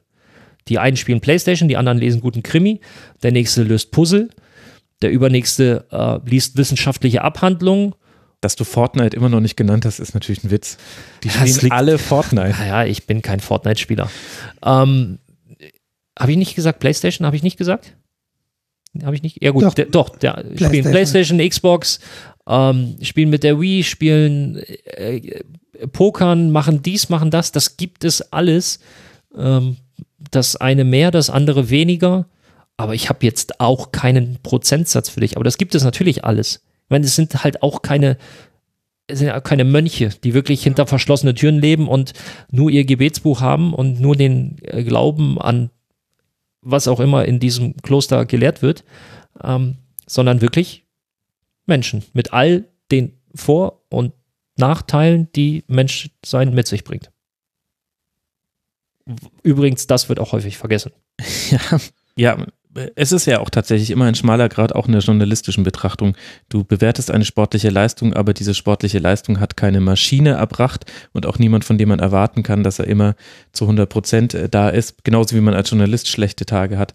So ist das auch den Profisportlern zugestanden, aber, aber da haben wir ja auch schon drüber gesprochen. Das, das, das wiederum, das, das, damit es nicht heißt, ich will jetzt hier nur Spieler verteidigen und ähm, natürlich hast du als Fußballer, als Hochleistungssportler, wenn wir mal weggehen nur vom Fußball, auch eine gewisse Verantwortung dir gegenüber, deinem Körper gegenüber, damit du diese körperlichen Höchstleistungen halt auch nicht nur einmal, sondern eine ganze Saison über oder über einen gewissen Zeitraum abrufen kannst, wo wir wieder bei der Thema Aufklärung wären. Was hat einen positiven, was hat einen negativen Effekt? Natürlich kann ich eine Woche auch überleben, wenn ich nur äh, vier Stunden die Nacht schlafe, äh, als junger Papa. Du weißt, wovon ich spreche. Du, ja, aber du hast es trotzdem irgendwie geschafft. Klar. Aber ich glaube, langfristig, wenn ich dich jetzt noch dazu gebracht hätte, dass du jede Woche körperliche Höchstleistung bringst, noch im Sport oder so, wäre das halt nach einem gewissen Zeitraum auch schwierig geworden. So, und äh, jetzt ist äh, Vater sein, Mutter sein sicherlich, nicht nur sicherlich, das ist was ganz, ganz Schönes, habe ich zumindest gehört. Ich bin es noch nicht, aber äh, was ganz Tolles. Und das gibt dir auch unheimlich viel Kraft und Energie. Aber andere Dinge, über die wir zum Beispiel eben gesprochen, die rauben dir halt nur Energie. Mhm. Und wie viel lasse ich jetzt davon zu? Deswegen mein Ansatz der Aufklärung, nicht der Verbote. Um, das ist so ein Themenkomplex, der schließt ja noch so ein bisschen äh, dran an. Da hat Highlord Alarak eine Frage gestellt und zwar in Bezug auf das Spiegelinterview mit Mertesacker über Druck im Fußball. Und ich finde, wir sind jetzt eigentlich so ein bisschen in diesem Themenkomplex drin. Wie glaubst du, hat sich der Druck im Fußball verändert? Hat er zugenommen? Er fragt, denkst du, es ändert sich etwas an diesen Zuständen? Kann beispielsweise ein Abstiegskampf einen so großen Druck verursachen, dass man in eine Negativspirale eintaucht? Du hast auch im Tribünengespräch damals gesagt, dass du dich über den Klassenhalt mit Ingolstadt damals gar nicht freuen konntest, weil einfach dieser ganze Druck so groß war, dass du eigentlich nur noch emotional leer warst. Wie siehst du diesen ganzen Themenkomplex? Ähm, ich, ich fand Pers Interview großartig. Kurz danach hat auch Robert Bauer im Kicker ein, ein Interview in die Richtung gegeben. Ich habe ja auch bei Bundesliga auch meine mhm. oder mein Statement zu dem Thema abgegeben. Ähm, hab Per auch gesagt, dass ich ähm, das, das großartig fand, was er da gesagt hat. Geändert hat sich nichts. Punkt. In der Wahrnehmung hat sich nichts verändert, in der Art und Weise hat sich nichts verändert. Das große Problem ist aber auch, was will, wie, was möchtest du, fangen wir mal auf der, auf der aktiven Seite an, was möchtest du ändern? Auf der aktiven Seite meinst du jetzt von Spielerseite Spieler, her? Spieler, Trainer, was möchtest du ändern? Ich weiß es nicht. Müsste man dann nicht, also er hat ja vor allem dann auch gesagt in, in diesem Artikel, dass er seine Erfahrungen mit in den Jugendbereich mitnehmen möchte. Ich glaube, im Profifußball wirst du dich ja diesen Druck, du kannst ihm dir ja nicht entziehen. Aber Eben, du kann, ja gut, du kannst die Champions League auflösen, du kannst die Europa League auflösen Ja, und sagen, gut, wir das- spielen jetzt alle nur noch. Das ist ja äh, Quatsch. Es, nein, es nein, wird immer ja, ein aber- aber Wettbewerb dann- sein. genau. Aber er hat ja zum Beispiel gesagt, er möchte diese Erfahrung mitnehmen und äh, in seiner Tätigkeit verwenden, die er dann im Nachwuchsbereich bei Arsenal macht. Und Aber das meine ich ja, den Druck kannst du nicht wegnehmen. Hm. Das, das, weil dann müssten wir den Wettbewerb auflösen und müssten nur noch zum Spaß spielen. Also wirklich nur noch zum Spaß und völlig ergebnisunabhängig. Das, was er sich vorgenommen hat oder was, was er jetzt auch umsetzt, genau dasselbe versuche ich auch. Plus, das finde ich, da muss ich meine Antwort von eben minimal korrigieren, hat sich schon ein Stück weit verändert. Vereine werden sich der, der Verantwortung bewusster und immer mehr Vereine haben mittlerweile tatsächlich auch Sportpsychologen im NLZ. Mhm. Also wir haben jetzt auch eine Sportpsychologin bei uns im NLZ, die auch regelmäßig mit Mannschaften, Gruppen und Einzelspielern spricht, weil das natürlich auch ganz, ganz sensible Altersstrukturen also in, in so einem NLZ sind. Ne? Wir sprechen hier von, von Jungs zwischen, äh, beziehungsweise auch Mädels zwischen, also ich glaube, die, die Zehnjährigen musst du noch nicht zwingend so häufig zu ihr schicken, aber dann so U16 geht's halt los bis U19, das ist dann so die Übergangszeit, weil dann kommt schon auch Druck, das ist Jugendleistungsfußball. Also wir spielen nicht nur, um Spaß zu haben, wir wollen auch zum Beispiel die Klasse halten, um dem nächsten Jahrgang auch wieder eine bestmögliche Ausbildung Ja. ermöglichen zu können und und und. Das ist auch eine Form von Druck. Und äh, ja, sensibles Alter. Die sind mitten in der Pubertät. Äh, es kommen ganz viele neue Eindrücke. Was mache ich? Wie geht es im Fußball weiter? Ähm, die, einige, die U19, die schreiben jetzt Abitur. Also die haben jetzt die Abiturphase. Ähm, wie geht's nach der Schule weiter? Studiere ich? Erste Freundin, erster Freund? All diese Dinge, äh, die wir auch alle durchgemacht haben.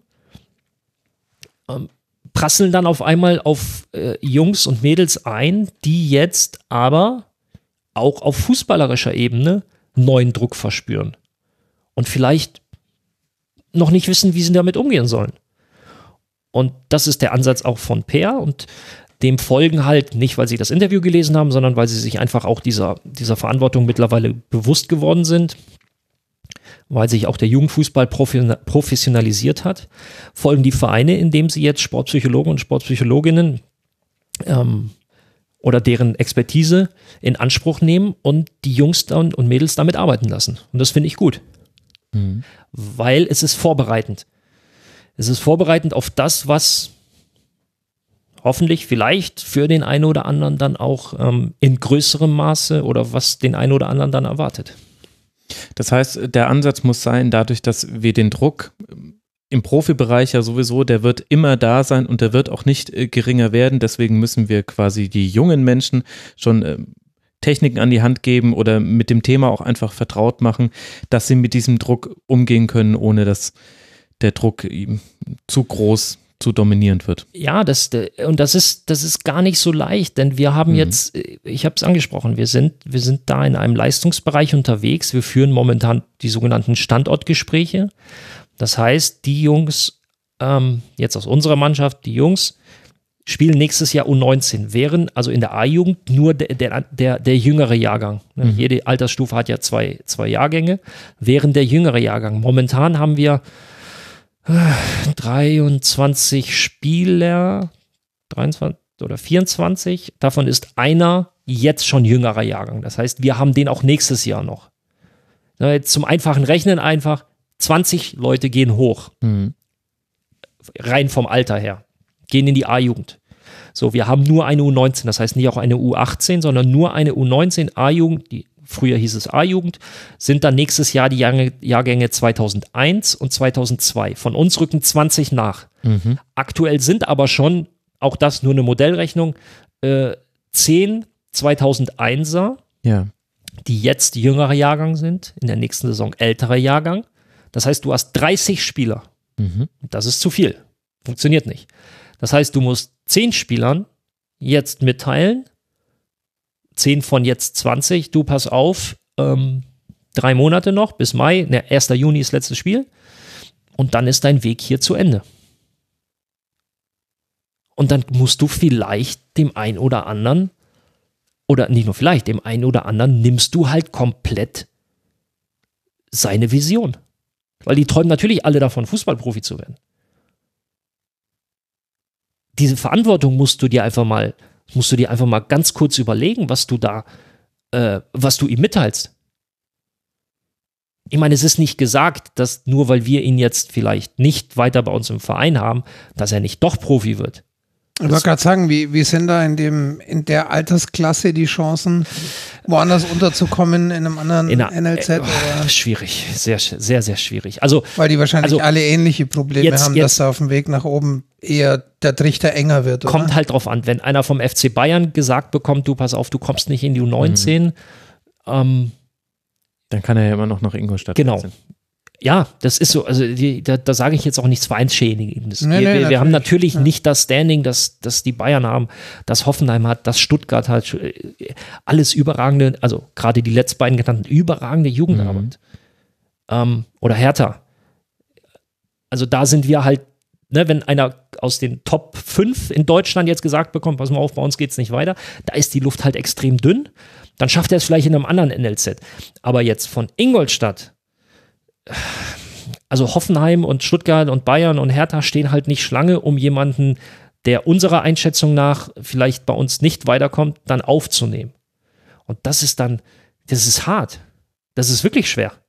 Ja, und ich meine, und das ist ja die Regel. Die Ausnahme sind ja diejenigen, die es in den Profifußball schaffen. Die Regel sind die vielen, die es nicht schaffen. Ich weiß, hatten wir darüber gesprochen, wie viele aus meiner U17, U19 Nationalmannschaft damals Profi geworden sind? Nein. Das ist, U17 Nationalmannschaft waren es Nationalmannschaft. Wir sprechen nicht aus meiner Vereins- oder Mittelrheinauswahl, sondern wirklich die U deutsche U17-Nationalmannschaft sind es, glaube ich, von der U17, ja, waren es dann, also wir sprechen wirklich so erster, zweiter Liga, vier, fünf. Mhm. vielleicht, wenn wir das ein bisschen weiterfassen, 6, 7. Und es sind es ja schon nur die 21 bis 23 Deutschland besten Talente aus dem Jahrgang. Eben, so wenn ich jetzt eine Stufe zurückgehe zur Mittelrheinauswahl, also zur, zur regionalen Verbandsauswahl, ist halt einer. Mhm. Also das war ich. Also nur, das ist, und das ist auch eine Form von Druck, die mit der die Jungs umgehen müssen. Und da geht es dann darum, ihnen klarzumachen, dass, dass es natürlich alles äh, schade ist, aber das Leben nicht aufhört, nur weil es vielleicht äh, zum Fußballprofi nicht reicht. Wie viele solche Gespräche musstest du schon führen oder warst mit dabei? Na, jetzt habe ich ähm, vier. Also letztes Jahr bei der U21 schon einige. Ähm, da ist die Gewichtung aber eine andere. Und wie geht man das an? Wird einem da eigentlich auch in der, zum Beispiel bei der Lizenz, wird einem da auch äh, vermittelt, wie man solche Gespräche auch führen kann? Kann ja nicht jeder Mensch. Das ist richtig ähm, oberste Maxime Ehrlichkeit. Mhm. Ganz klar sagen, was los ist. Weil ähm, ich glaube, es ist nichts schlimmer für einen Jugendlichen. Da muss man, glaube ich, ein bisschen differenzieren zu einem Erwachsenen, der schon eine gewisse Lebenserfahrung hat und schon Dinge in diesem Geschäft mitgemacht hat. Äh, einem Jugendlichen, der noch Träume und Visionen hat, irgendwas vorzumachen, um dann im April hinzugehen und zu sagen, ah, du übrigens, äh, wird doch nichts mit deinem mhm. Vertrag. Es gibt Fälle, da bist du dir jetzt einfach noch nicht sicher. Ja. Da sagst du auch ganz klar, pass auf, das, was du die am Anfang gespielt hast, war Mist.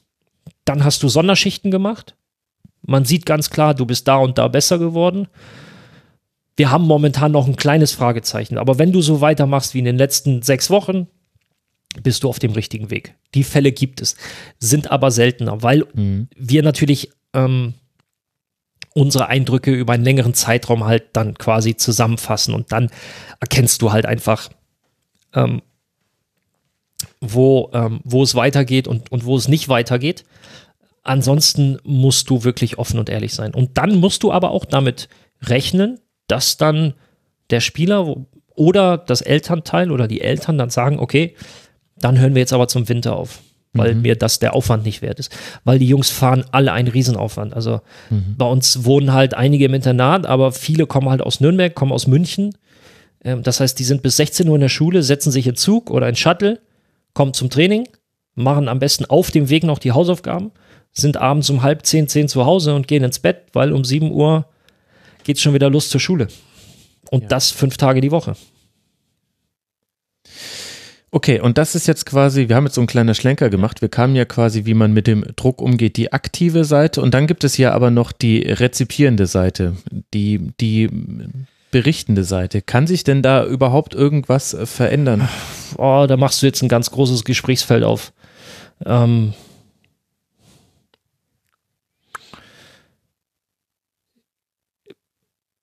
wir werden immer damit leben müssen, wir von aktiver Seite, dass unsere Leistung bewertet wird. Mhm. So. Die Frage ist, wird unsere Leistung bewertet? Oder werden wir als Deppen, Idioten, ähm, Trottel oder sonst was hingestellt? Mhm. Das ist ein Unterschied. Es ist quasi die Art und Weise. Ja, aber das, das ist doch eigentlich schon der wesentliche Punkt, dass quasi auch in der, in dem Reden über sportliche Leistung man eben bei der Sache bleiben sollte und dass auch hier, wie eigentlich bei allen Dingen im Leben, der Ton die Musik macht ja. und die Wortwahl. Ja. ja. dann haben wir doch eigentlich dieses große Themenfeld ja. dann doch ganz okay, gut, gut. ganz gut abgelöst. Das war so ein bisschen der, der große Aspekt des Druckes im Fußball. Wollen wir vielleicht mal ein bisschen auf die fußballerischen Aspekte eingehen? Da gab es auch einige Fragen. Ich fand zum Beispiel die von Dreifensterhaus ganz interessant. Was du sagen würdest, Ralf, wie hat sich denn der Innenverteidigerposten entwickelt in den letzten Jahren? Er schreibt so, er setzt es so im Vergleich zu Stürmer, Halbstürmer, falsche Neun etc. Vieles wird interpretiert, ist mal so, mal so. Er hat aber das Gefühl, so der Innenverteidiger ist so die Konstante. Ähm ja und nein. Ja und nein, weil ähm, es kommt dann auch immer darauf an, in welcher Mannschaft du spielst. Also ein Innenverteidiger in, äh, in Liverpool oder bei Manchester City hat sicherlich andere Aufgaben als ein Innenverteidiger äh, von Stoke, Hannover und Stuttgart. was sich für mich niemals ändern wird, und da habe ich viele Diskussionen mit äh, unheimlich fortschrittlichen Trainern geführt, ähm, ist für mich bleibt, ist die Kernaufgabe eines Innenverteidigers, betone die letzten Silben bewusst, immer noch das Tor zu verteidigen. Genauso wie ein Torwart für mich in seiner Kernaufgabe doch bitte den Ball festhalten soll, wenn er aufs Tor kommt. Mhm. Das Aufgabenfeld hat sich aber erweitert. Ich beginne mal beim Torwart, auch wenn nicht danach gefragt wurde, aber wenn ich sehe, wie zum Beispiel Allison von Liverpool oder Ederson von City, was für einen Spielaufbau die betreiben, Mhm. Wahnsinn. Da, fange ich an zu jubeln in der Kommentatorenkabine. Also die Pässe hätte ich gern spielen können. Aus dem Stand, 80 Meter in Fuß und der Stürmer sagt nur, vielen Dank. Ähm, Wahnsinn. Würde aber alles nichts bringen, wenn die nicht auch einen Ball fangen könnten. Weil dann würde ich sagen, hier kriegst ein Spielertrikot, gehst auf die 6 und haust von da die diagonalen Bälle.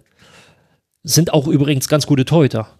Nur fällt das halt nicht so auf, weil die halt relativ wenig zu tun kriegen. Weil, und jetzt die Brücke zu den Innenverteidigern davor, die in ihrer Kernkompetenz das Verteidigen immer noch brutal gut sind,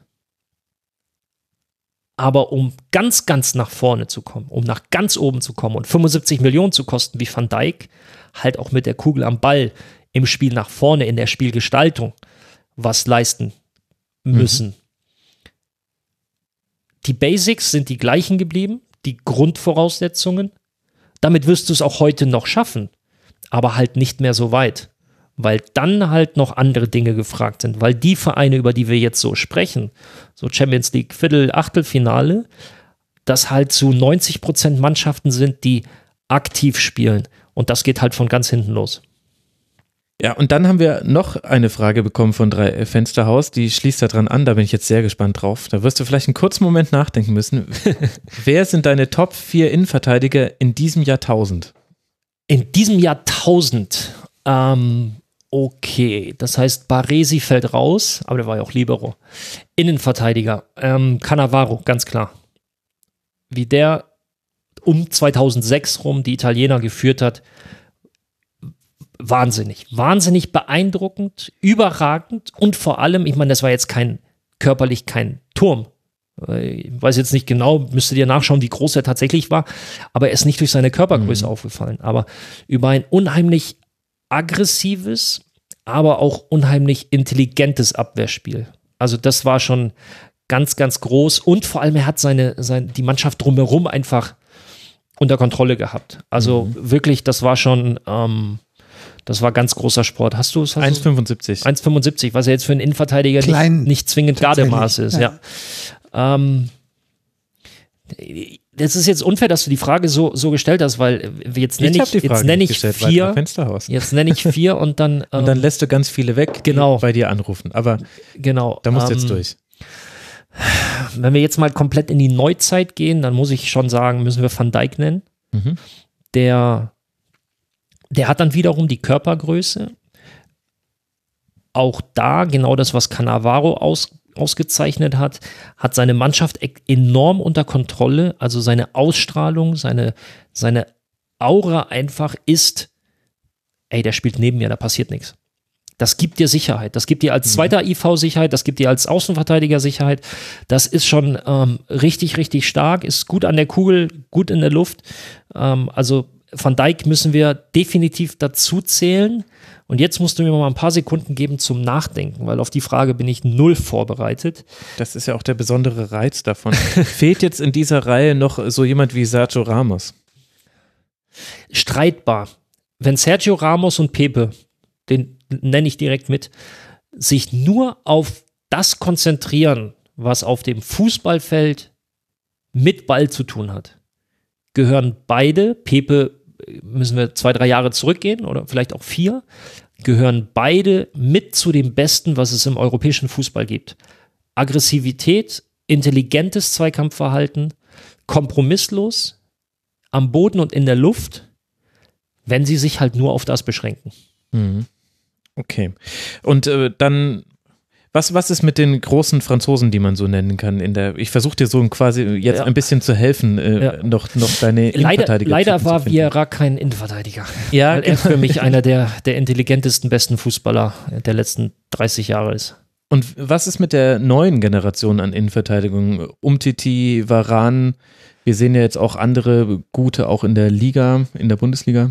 Ähm, Varan und Batra habe ich beide relativ früh, als sie bei Barca und Real ähm, hochgekommen sind, gesehen und war schon unheimlich beeindruckt von ihrer ähm, von ihrer Abgeklärtheit in jungen Jahren, von ihrer Athletik, Hm. von ihrer Kompromisslosigkeit.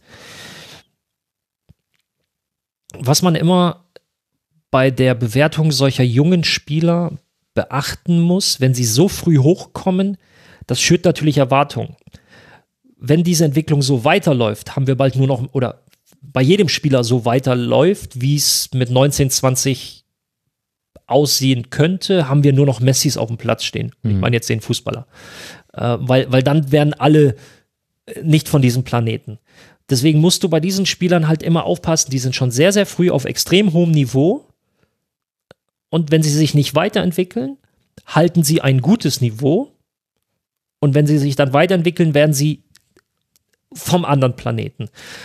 Bei Batra war halt so ein bisschen das Problem, früh weit gewesen und dann ist die Entwicklung nicht, sie ist zwar weitergegangen, aber nicht so extrem schnell, wie es in den Jahren davor einfach war.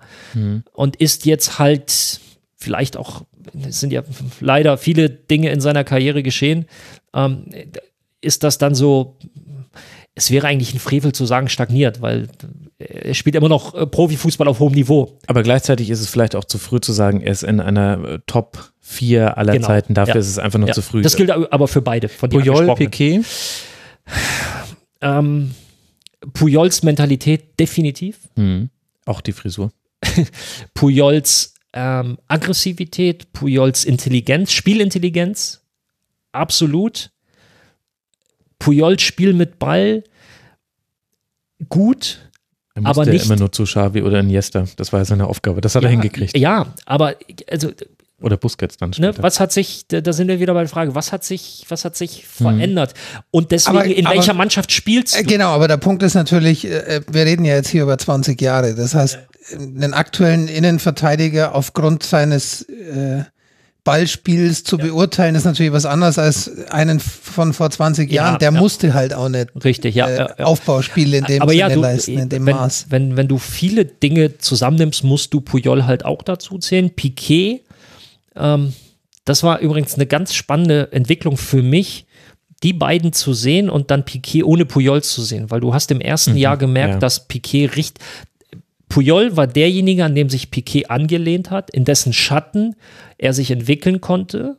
Und auf einmal war Piquet derjenige, der jetzt quasi die Leaderrolle einnehmen musste. Und da hat er im ersten Jahr echt Probleme gehabt. Musste er sich erstmal darauf einstellen, weil es ist halt geil, wenn du so einen Typen neben dir hast, egal ob Van Dijk oder Cannavaro oder Puyol, um jetzt mal die von eben genannten aufzugreifen, kannst du, du hast was zum Anlehnen, du hast was, an dem du dich hochziehen kannst. Und auf einmal ist diese Stütze weg und dann stehst du da und merkst, scheiße, jetzt bin ich derjenige. Gab es diesen Spieler für dich mal?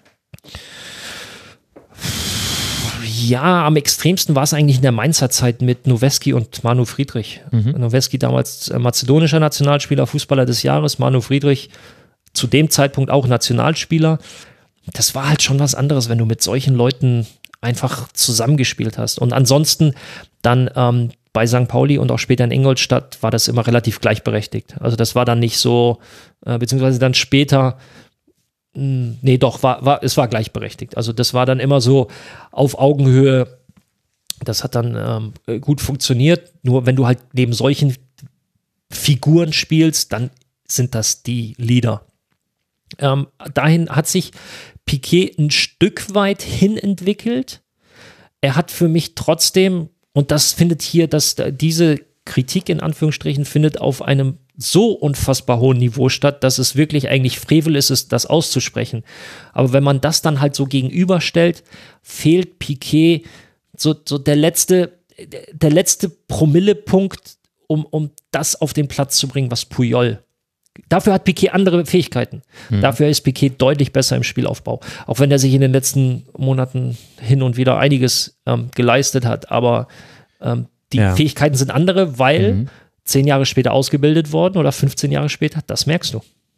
Okay, wir können jetzt aber nicht aus diesem kleinen Teilsegment rausgehen, ohne noch kurz wenigstens über deutsche Innenverteidiger gesprochen zu haben.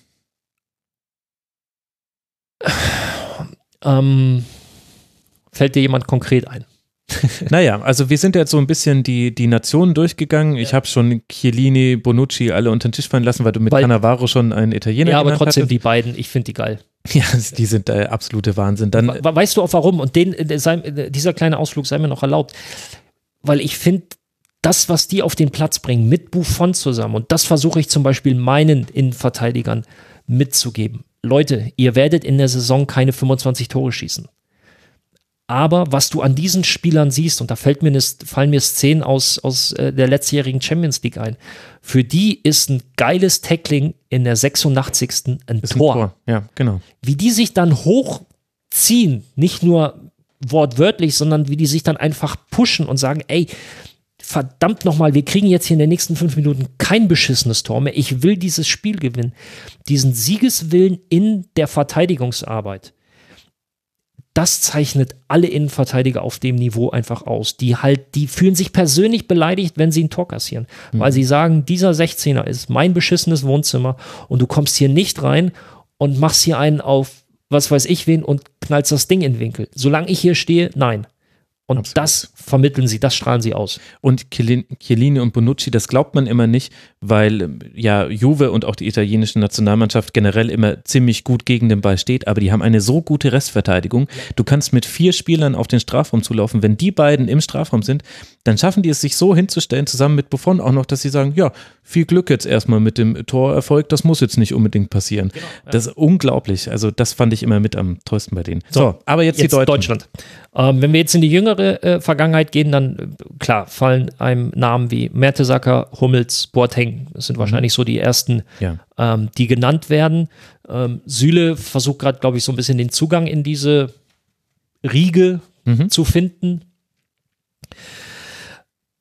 Boateng zur, ähm, zur Guardiola-Zeit.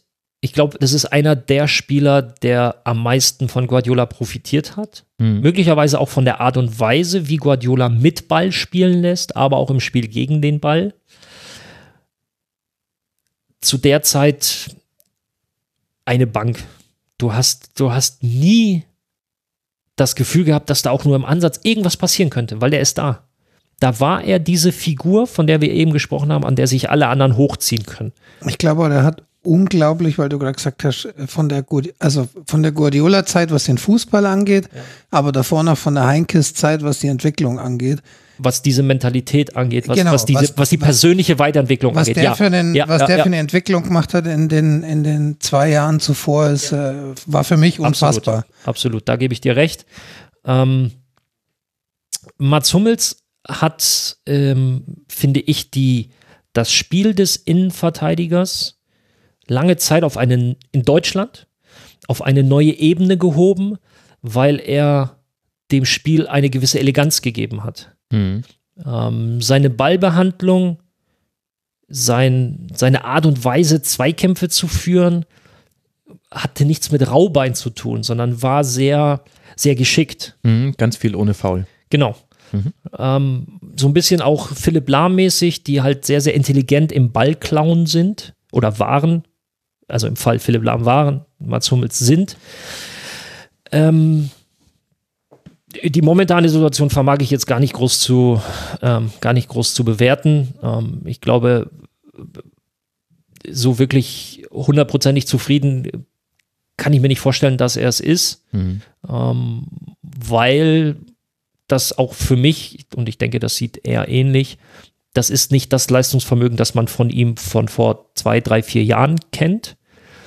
Ähm, aber darum geht es ja jetzt an der Stelle auch nicht, sondern äh, er hat es halt für mich schon auf einem auf ein neues Level gehoben, beziehungsweise hat, hat dem Innenverteidigerspiel in Deutschland eine andere Farbe gegeben. Eine andere Art und Weise. Mhm.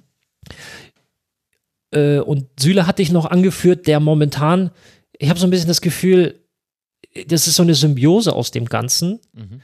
mit ein bisschen mehr Einschlag Mats, äh, äh, Jerome Boateng.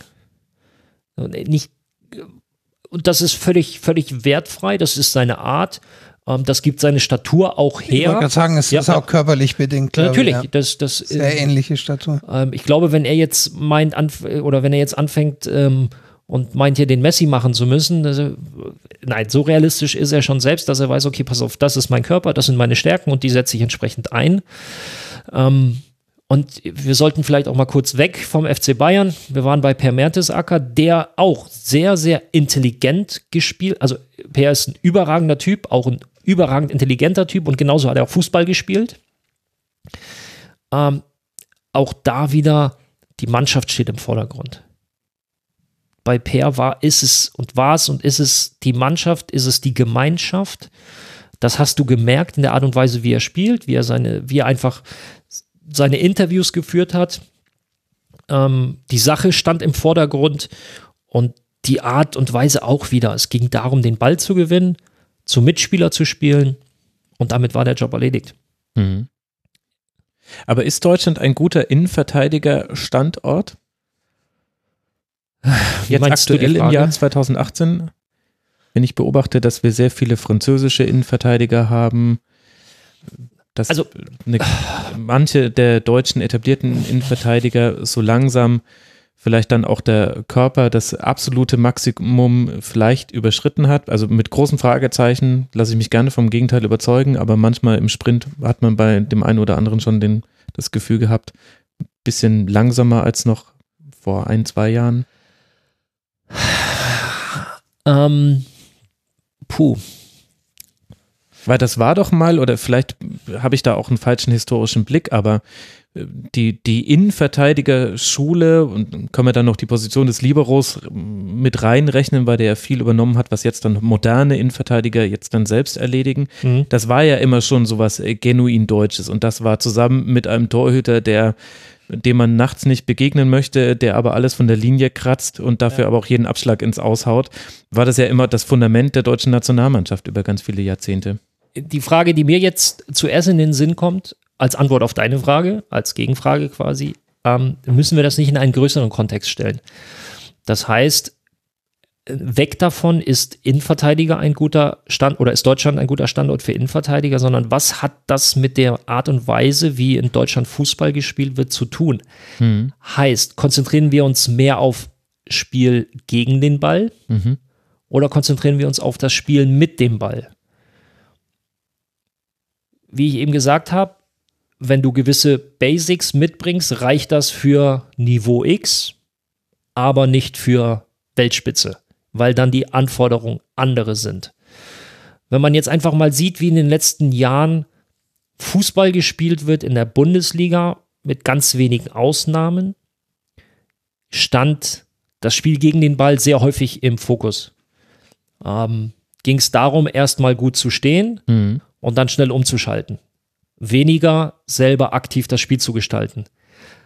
Dementsprechend brauchst du natürlich andere In- oder andere Abwehrspieler, als wenn du eine Mannschaft bist, die viel den Ball hat und dann quasi die Innenverteidiger schon zum, zum aktiven Spielaufbau, zum aktiver, zur aktiven Spielgestaltung braucht. Weil bei der einen brauchst du die Verteidiger, bei der anderen Variante brauchst du halt die spielenden Verteidiger, die aber trotzdem die Basics noch können sollten. Wenn man das jetzt quasi, wenn man jetzt so ein paar Denkstufen überspringt, landen wir halt da, dass dieses viele Spiel gegen den Ball dazu geführt hat, dass momentan in der absoluten Weltspitze eben kein Van Dijk aus Deutschland kommt Mhm. weil die Ausbildung eine ganz andere ist, weil die Anforderungen andere sind, weil das ganze, die ganze Spielidee, die ganze Spielphilosophie, die dahinter steckt, ähm, das nicht bedingt. Trainer wie, wie Nagelsmann zum Beispiel versuchen das natürlich auch Mhm. immer wieder reinzubringen, aber das ist eine Geschichte, die kannst du nicht innerhalb von zwei Saisons, kannst du dir diese Spieler nicht, nicht, nicht Nicht ich will jetzt nicht sagen züchten, aber halt, äh, dir nicht ausbilden. Ja, aber man sieht es ja vielleicht ganz gut an Kevin Vogt und wie Julian Nagelsmann ihn dann eingesetzt hat im Vergleich zu den Stationen davor. Auf einmal war Kevin Vogt so eine Art Quarterback, hat, hat entweder versucht, den äh, Ball zu spielen auf den Sechser, der dann weiterverteilt hat, oder hat aber auch selber den, den Spiel auf Bahn gekurbelt. Und das ist ja, ohne das werten zu wollen, aber das ist ja einfach interessant, wie unterschiedlich dieser Spieler eingesetzt wurde von unterschiedlichen Trainern, die er hatte. Richtig. Dann weißt du ja, worauf ich hinaus möchte. Wollte. Genau. Also wie du siehst, nein, die, die, die klassische oder die, die einfache Beantwortung dieser Frage ist, selbst da, da braucht es wirklich dann ein eigenes Tribünengespräch. Das würde jetzt sehr weit führen. Okay, wir müssen vielleicht mal einfach durch die Hörerfragen so ein bisschen durchskippen. Ja, macht Ich halte mich auch äh, jetzt äh, zurück, dass wir da ein bisschen durchkommen. Ich weiß nicht, Frank, ob du dir schon eine rausgesucht hast, die du jetzt gerne stellen wollen würdest. Dr. Unmöglich fragt, mich würde interessieren, wie Ralf sein Steak am liebsten mag. Medium blutig oder doch aus Gold? Äh, Oder anders gefragt, ja. ähm, was sagt der Ex-Profi Gunesch und der Trainer Gunesch zu ähm, solchen Aktionen?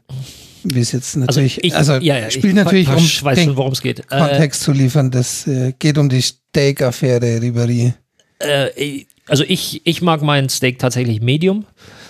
Ähm, früher Gute war ich mehr so well done, bis meine Freundin mir zwei verbale Ohrfeigen verteilt hat und gesagt hat, nein, wir essen jetzt Medium. Und dann habe ich festgestellt, dass es tatsächlich schmeckt. Äh, also ich fange mal, ich fang mal so an. So ein goldenes Steak reizt mich jetzt halt nicht wirklich. So, das zum einen. Zum anderen, und damit müssen wir uns, glaube ich, abfinden, dass wir in einer Gesellschaft leben, in dem auch solche Dinge Anklang finden. Wir sind eine Instagram-Generation und ich glaube nicht, dass das Steak anders, ich glaube, dass das Steak wunderbar schmeckt. Bin mir ziemlich sicher. Ich war noch nicht da und werde es ähm, sehr wahrscheinlich auch nicht, nicht tun, aber ich bin mir sicher, dass es gut schmeckt. Das Gold sieht halt für Instagram gut aus. So, und jeder Marketing-PR-Berater wird dem, ich weiß gar nicht, wie der heißt, da, dem, dem Koch, oder Salt ist, Bay. ist, ist der überhaupt Koch? Oder verkauft er das nur? Der kann nur Salz streuen. Okay, gut.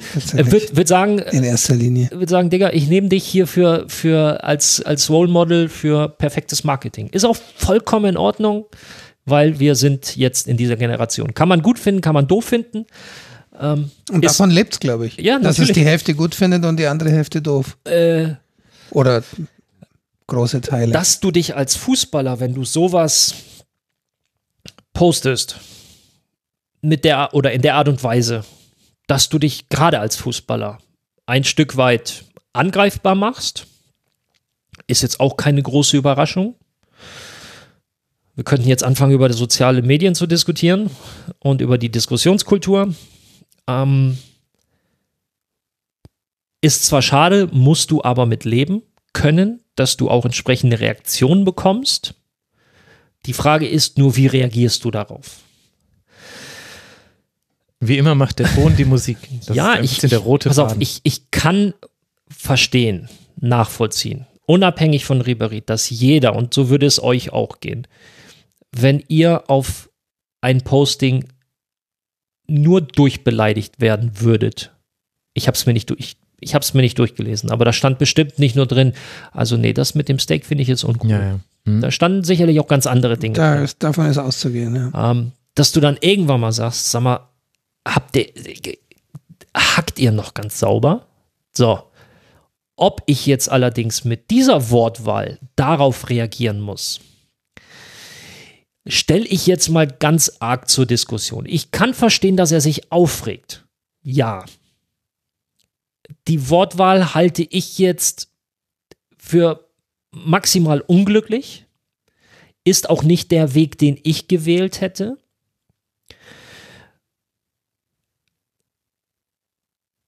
Aber das kommt halt dabei rum, wenn man Spieler machen lässt ohne PR-Waschmaschine.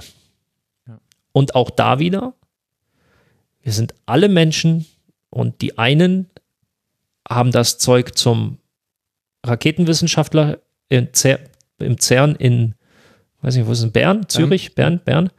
Ähm, und die anderen wählen halt diese Formulierung.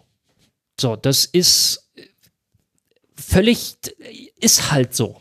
Ich, äh, ich hätte es nicht so gewählt, Ähm, das ist seine Form, damit umzugehen, beziehungsweise mit, äh, das ist seine Ausdrucksweise für die Kritik. Äh, von Vereinstrainerseite aus, ja, hat man ja anscheinend da reagiert und sagt, pass auf, da kann man so nicht mit umgehen.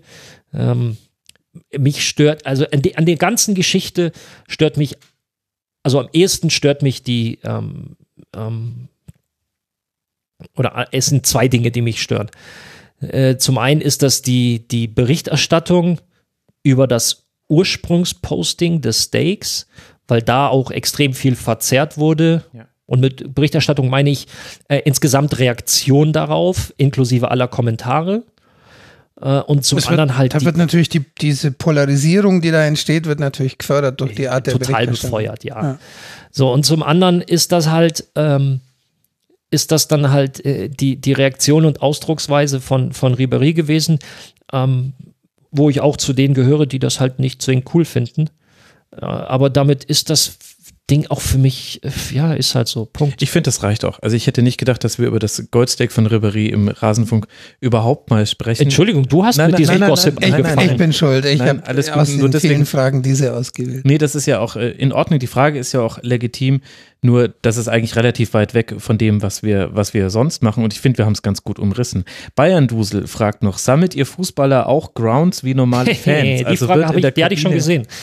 schon mal mit einem exotischen Länderpunkt gebreit. Und wenn ja, dann will er wissen, ob er die Ground, ob du die Groundhopper-App äh, Selbst, Selbstverständlich nutze ich die Groundhopper-App. Ich habe lange Zeit mit Mike vom Übersteiger, äh, ehemals Übersteiger, Entschuldigung, also, oder wie formuliert man das am besten? Ja, Mike, der Mike. mal beim Übersteigen, so rum. Äh, genau, jetzt äh, äh, auch sehr aktiv im, im Millanton, einer der Hauptprotagonisten. Ähm, lange Zeit darüber diskutiert, ob ich meine Spiele als Aktiver denn mit eintragen darf. Habe ich mir natürlich, äh, bin ich ganz klar auf der Meinung, dass ich das darf, weil ich war ja, ne, ist ja 45 Minuten muss man oder sollte man mhm. quasi im Stadion, auf dem Fußballplatz, was auch immer sein. Ich war es 90 Minuten, also länger als er hundertprozentig war ich immer länger als er im Stadion. Insofern lasse ich mir da nicht, nichts reinreden. Ja, ich nutze es.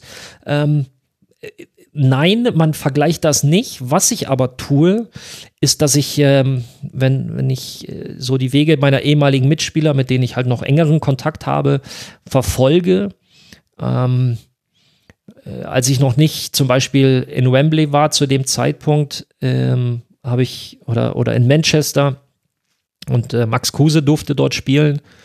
Habe ich schon so, so geschrieben, so, so ein bisschen neidisch bin ich ja schon auf dich, mhm. weil die dürfen halt nicht nur in dem Stadion sein, sondern die dürfen auch spielen. Mhm. Das ist ja dann nochmal noch mal was ganz anderes. Ähm, die haben, also ich kenne jetzt äh, eigentlich keinen Fußballer, der so diese Affinität dazu hat, wie ich sie habe.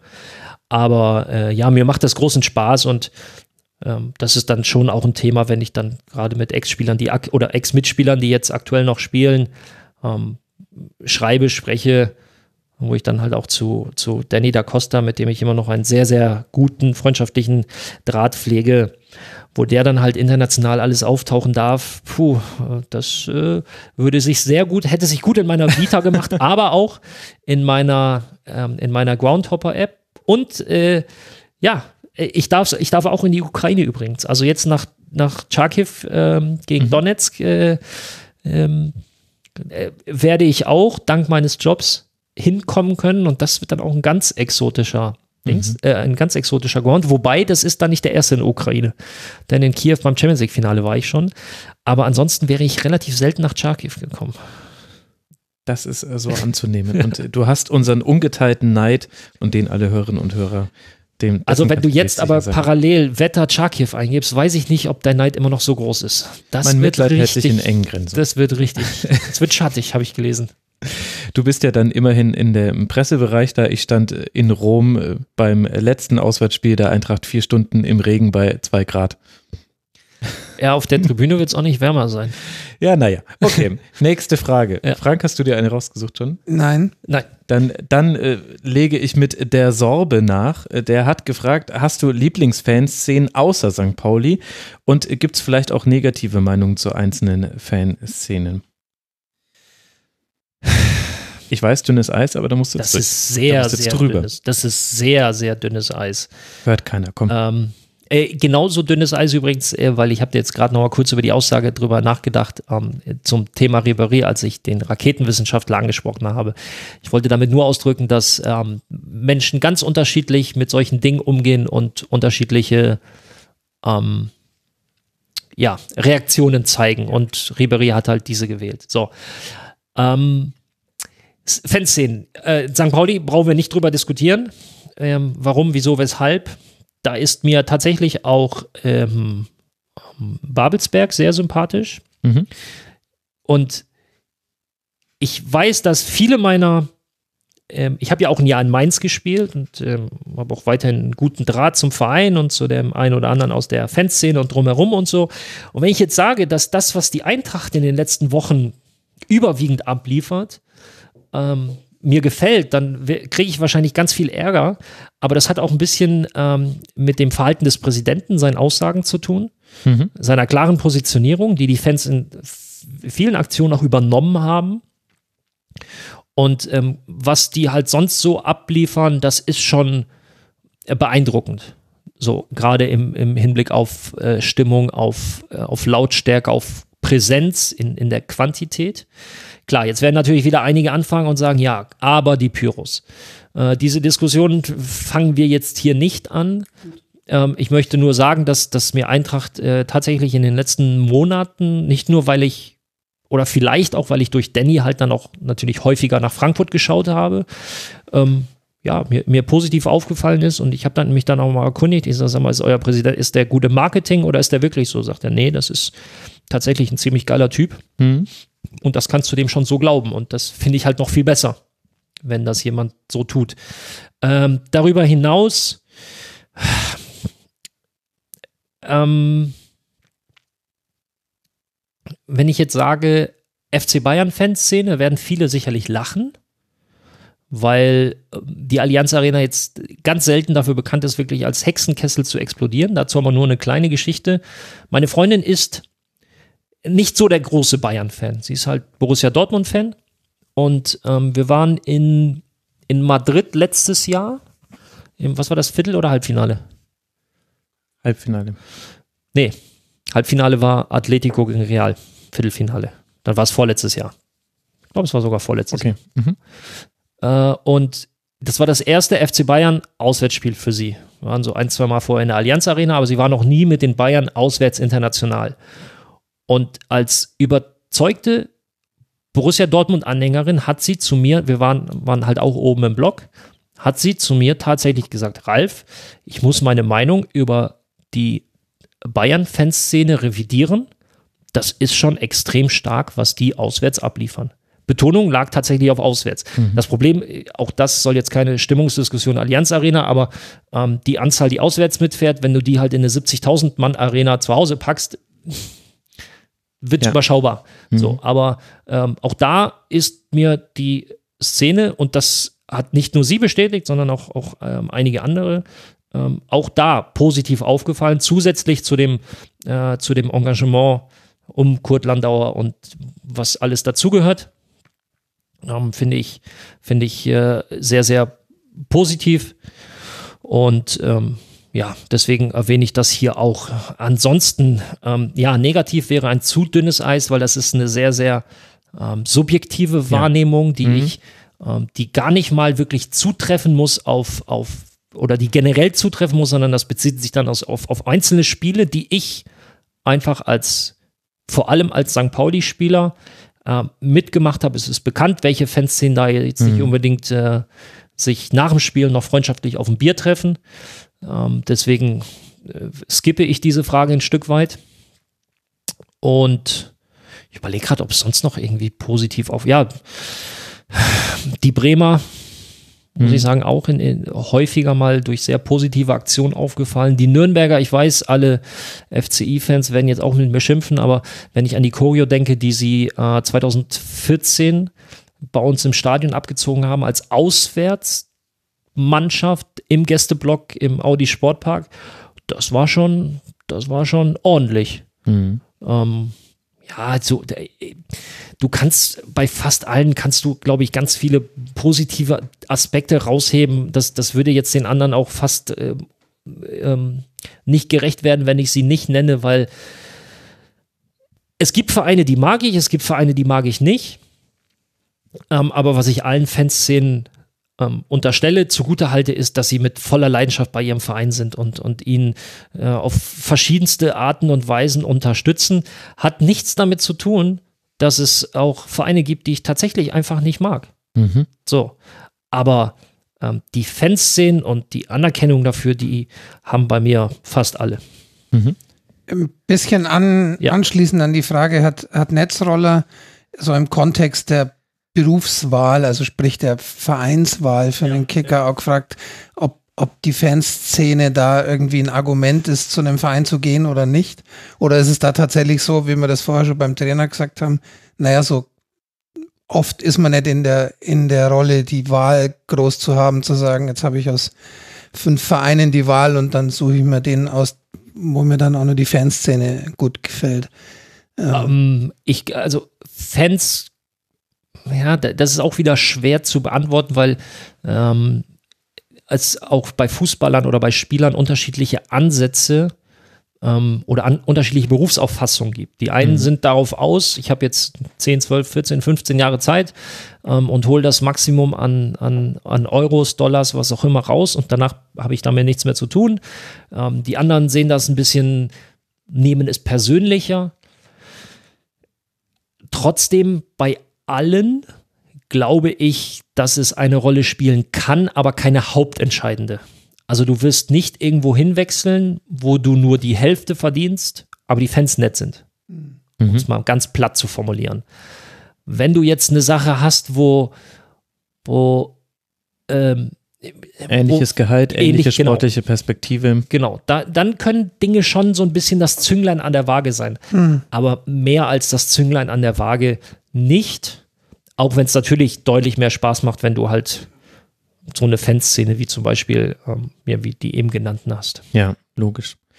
Daran schließt auch so ein bisschen Nikolai seine Frage an. Er fragt, wo hört denn dein Fanherz aufzuschlagen und wo beginnt dein Job? Er bezieht es noch so ein bisschen auf deine Profizeit und dahinter steht so ein bisschen die Frage, wir wissen von dir, dass du sehr auf Fanszenen guckst und dich damit auch sehr weit identifizieren kannst.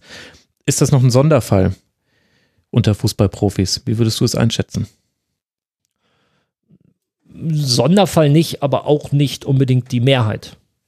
So, irgendwas dazwischen ist es schon. Ähm, wo hört es, wo fängt es an, wo hört es auf? Ähm, es ist, es ist nicht leicht, ähm, wenn du, ich nehme mal die Formulierung, wenn du eine, wenn du die Berufsauffassung hast, dass du viele Dinge persönlich nimmst, auch ähm, zu sagen, okay, pass auf, äh, zu dem Verein wechsle ich nicht oder das, sowas, sowas mache ich nicht. Wir hatten ja das Thema, das ist ja dann noch tatsächlich in einer Talkrunde im deutschen Fernsehen gelandet, mit RB damals bei mir. Mhm. Ähm, da war tatsächlich für mich die Entscheidung, dass ich diesen Schritt nicht gehe. Es haben eigentlich ganz viele Dinge dafür gesprochen, aber meine persönliche Einstellung hat nicht dafür gesprochen. So. Ähm, das ist als Trainer nicht zwingend leichter, weil du halt dann nicht, auch da hast du in den allerwenigsten Fällen tatsächlich die Auswahl aus sechs Vereinen und sagst, okay, pass auf, da können jetzt auch weiche Faktoren eine Rolle spielen, weil Ja. ich kann es mir erlauben.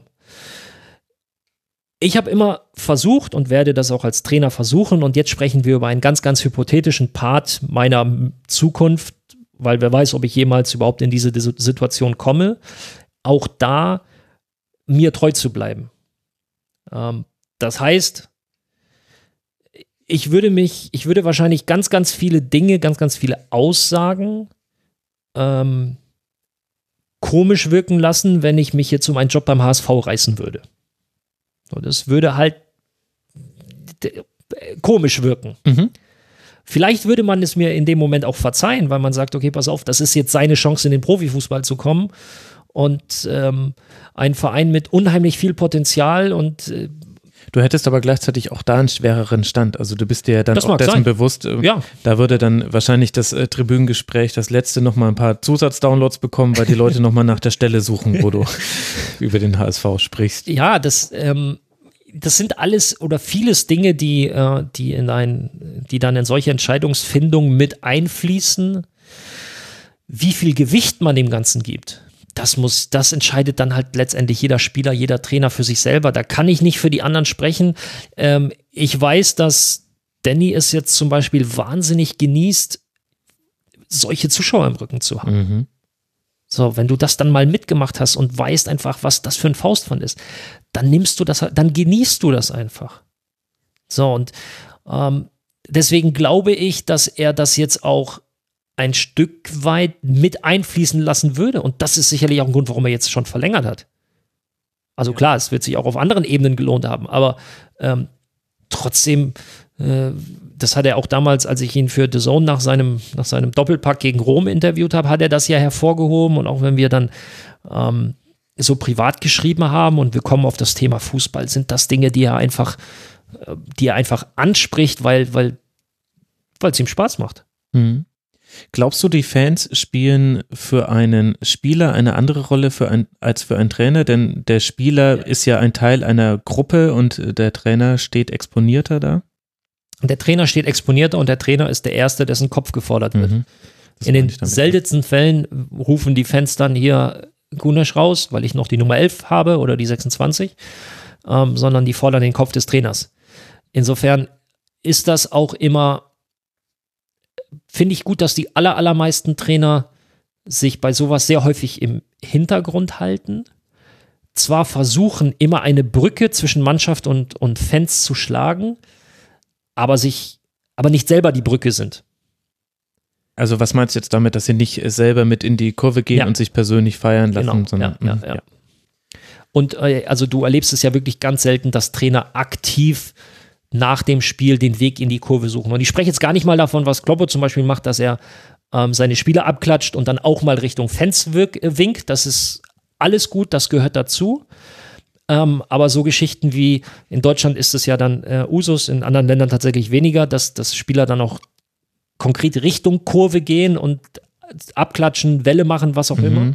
Und da halten sich ja Trainer immer komplett zurück, weil sie einfach, weil sie natürlich auch sagen, hey, die Mannschaft hat gespielt, ich habe sie nur, ich habe sie nur aufgestellt, spielen sich gar nicht in den Vordergrund, weil, ähm, weil sie halt genau wissen, wie es in dem Geschäft läuft. Mhm. Das haben mir tatsächlich die Jungs von The Enfield Rap erzählt. Das sind Liverpooler Podcaster, mit denen ich eine Sendung gemacht habe. Ja. Dass äh, Klopp mal nach einem sehr wichtigen Spiel tatsächlich in die Kurve gegangen ist, um sich zu bedanken. Und äh, das war ein Unentschieden in letzter Minute gegen Bournemouth oder irgendwo sowas aus dieser Kategorie in der Phase, wo er noch relativ frisch bei Liverpool war. Und da waren äh, die tatsächlich eher irritiert, weil er wollte sich bedanken bei den Fans und bei denen kam es so an, als wollte er mit ihnen feiern, dass man noch einen Punkt geholt hätte zu Hause in letzter Sekunde. Das kam ein bisschen falsch an. Man, man kennt das in England ja gar nicht. Also äh, wenn man mal in Premier League Stadien war oder falls das im Fernsehen so halbwegs durchkommt, das ist das Spielfeld ist sehr sehr schnell leer.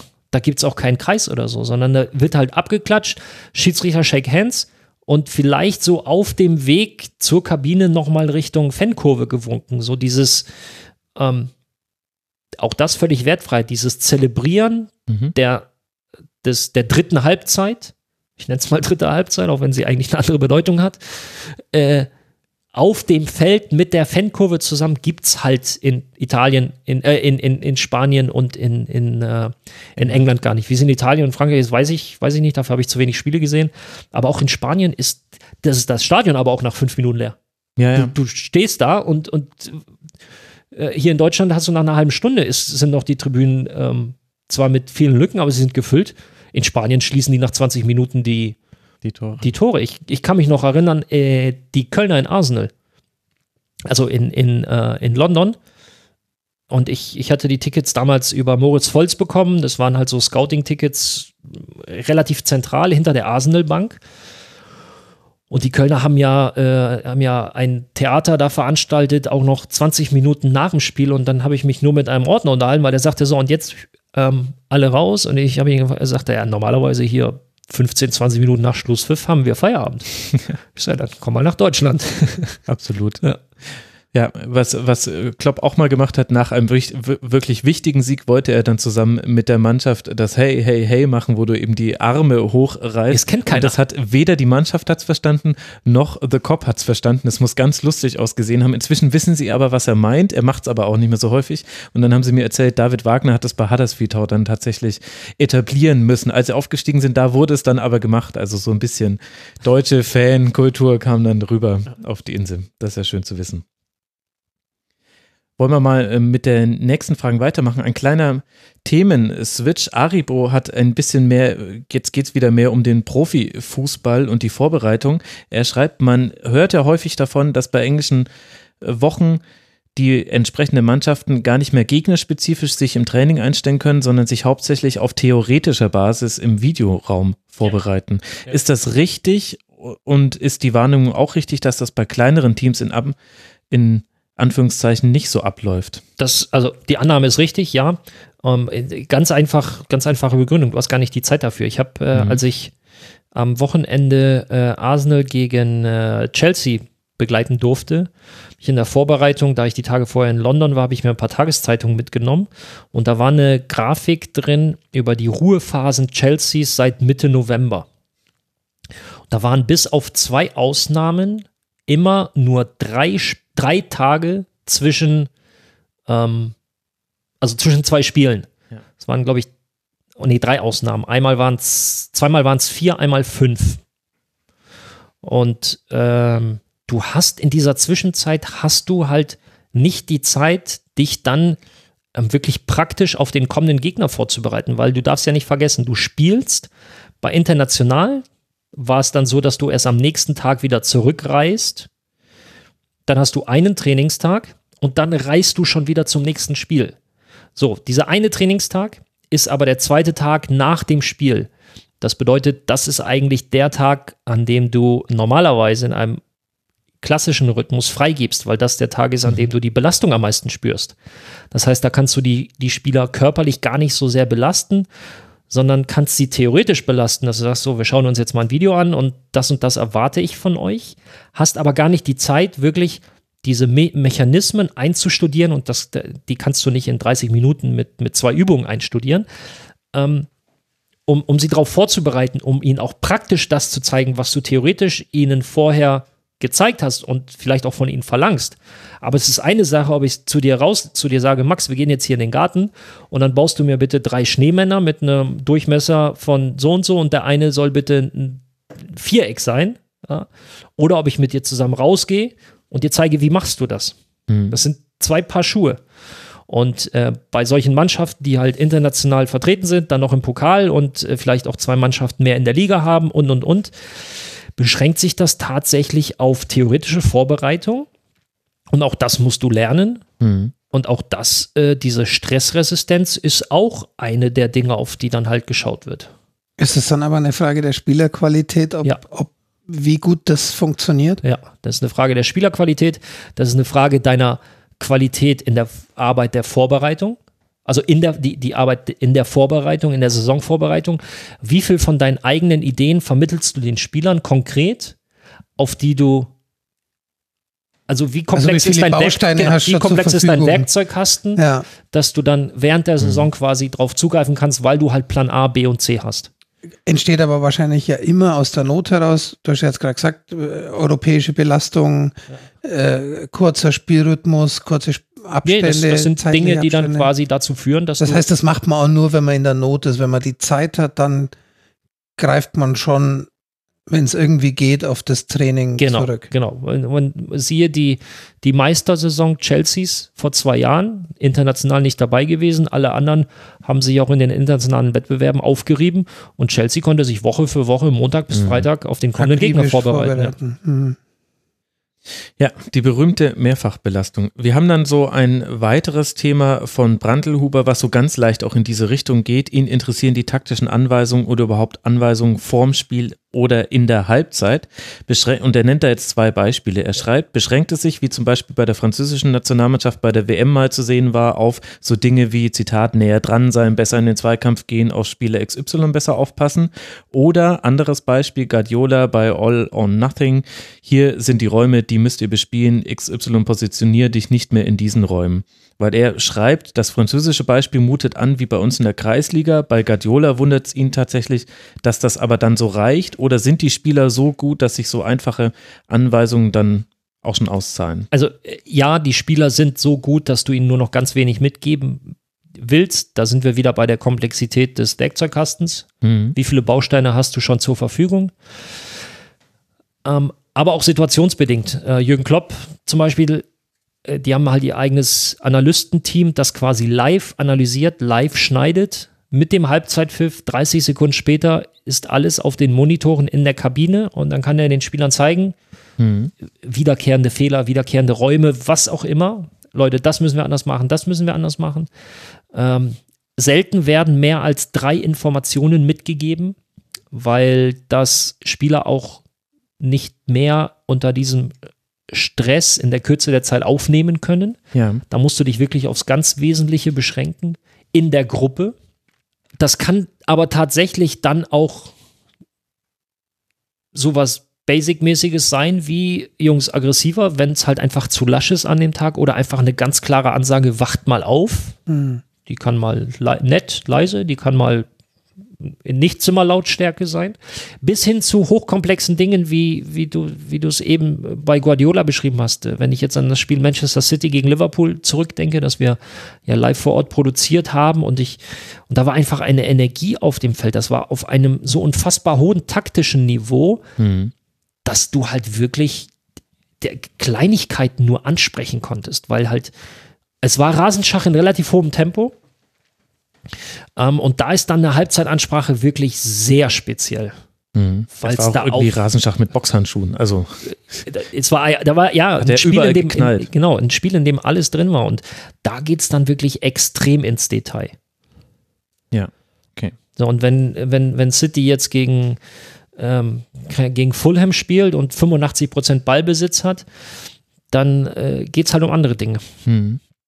Gut, wir haben noch ein paar äh, Fragen bekommen zum äh, Bereich Jugendfußball. Da würde ich jetzt mal so zwei zusammenfassen. Mitmacher hat gefragt, wenn angenommen deine vielleicht noch äh, zu bekommenden Kinder wollten mal Profifußballer werden, äh, würde, sehr dich, würde dich das freuen und daran angeschlossen dann die knallharte Frage von nur der Markus, wie sieht denn deiner Meinung nach der Jugendfußball in Deutschland aus, weil er ja unter anderem von so Leuten wie dem ehemaligen HSV-Sportdirektor Bernhard Peters kritisiert wurde zuletzt?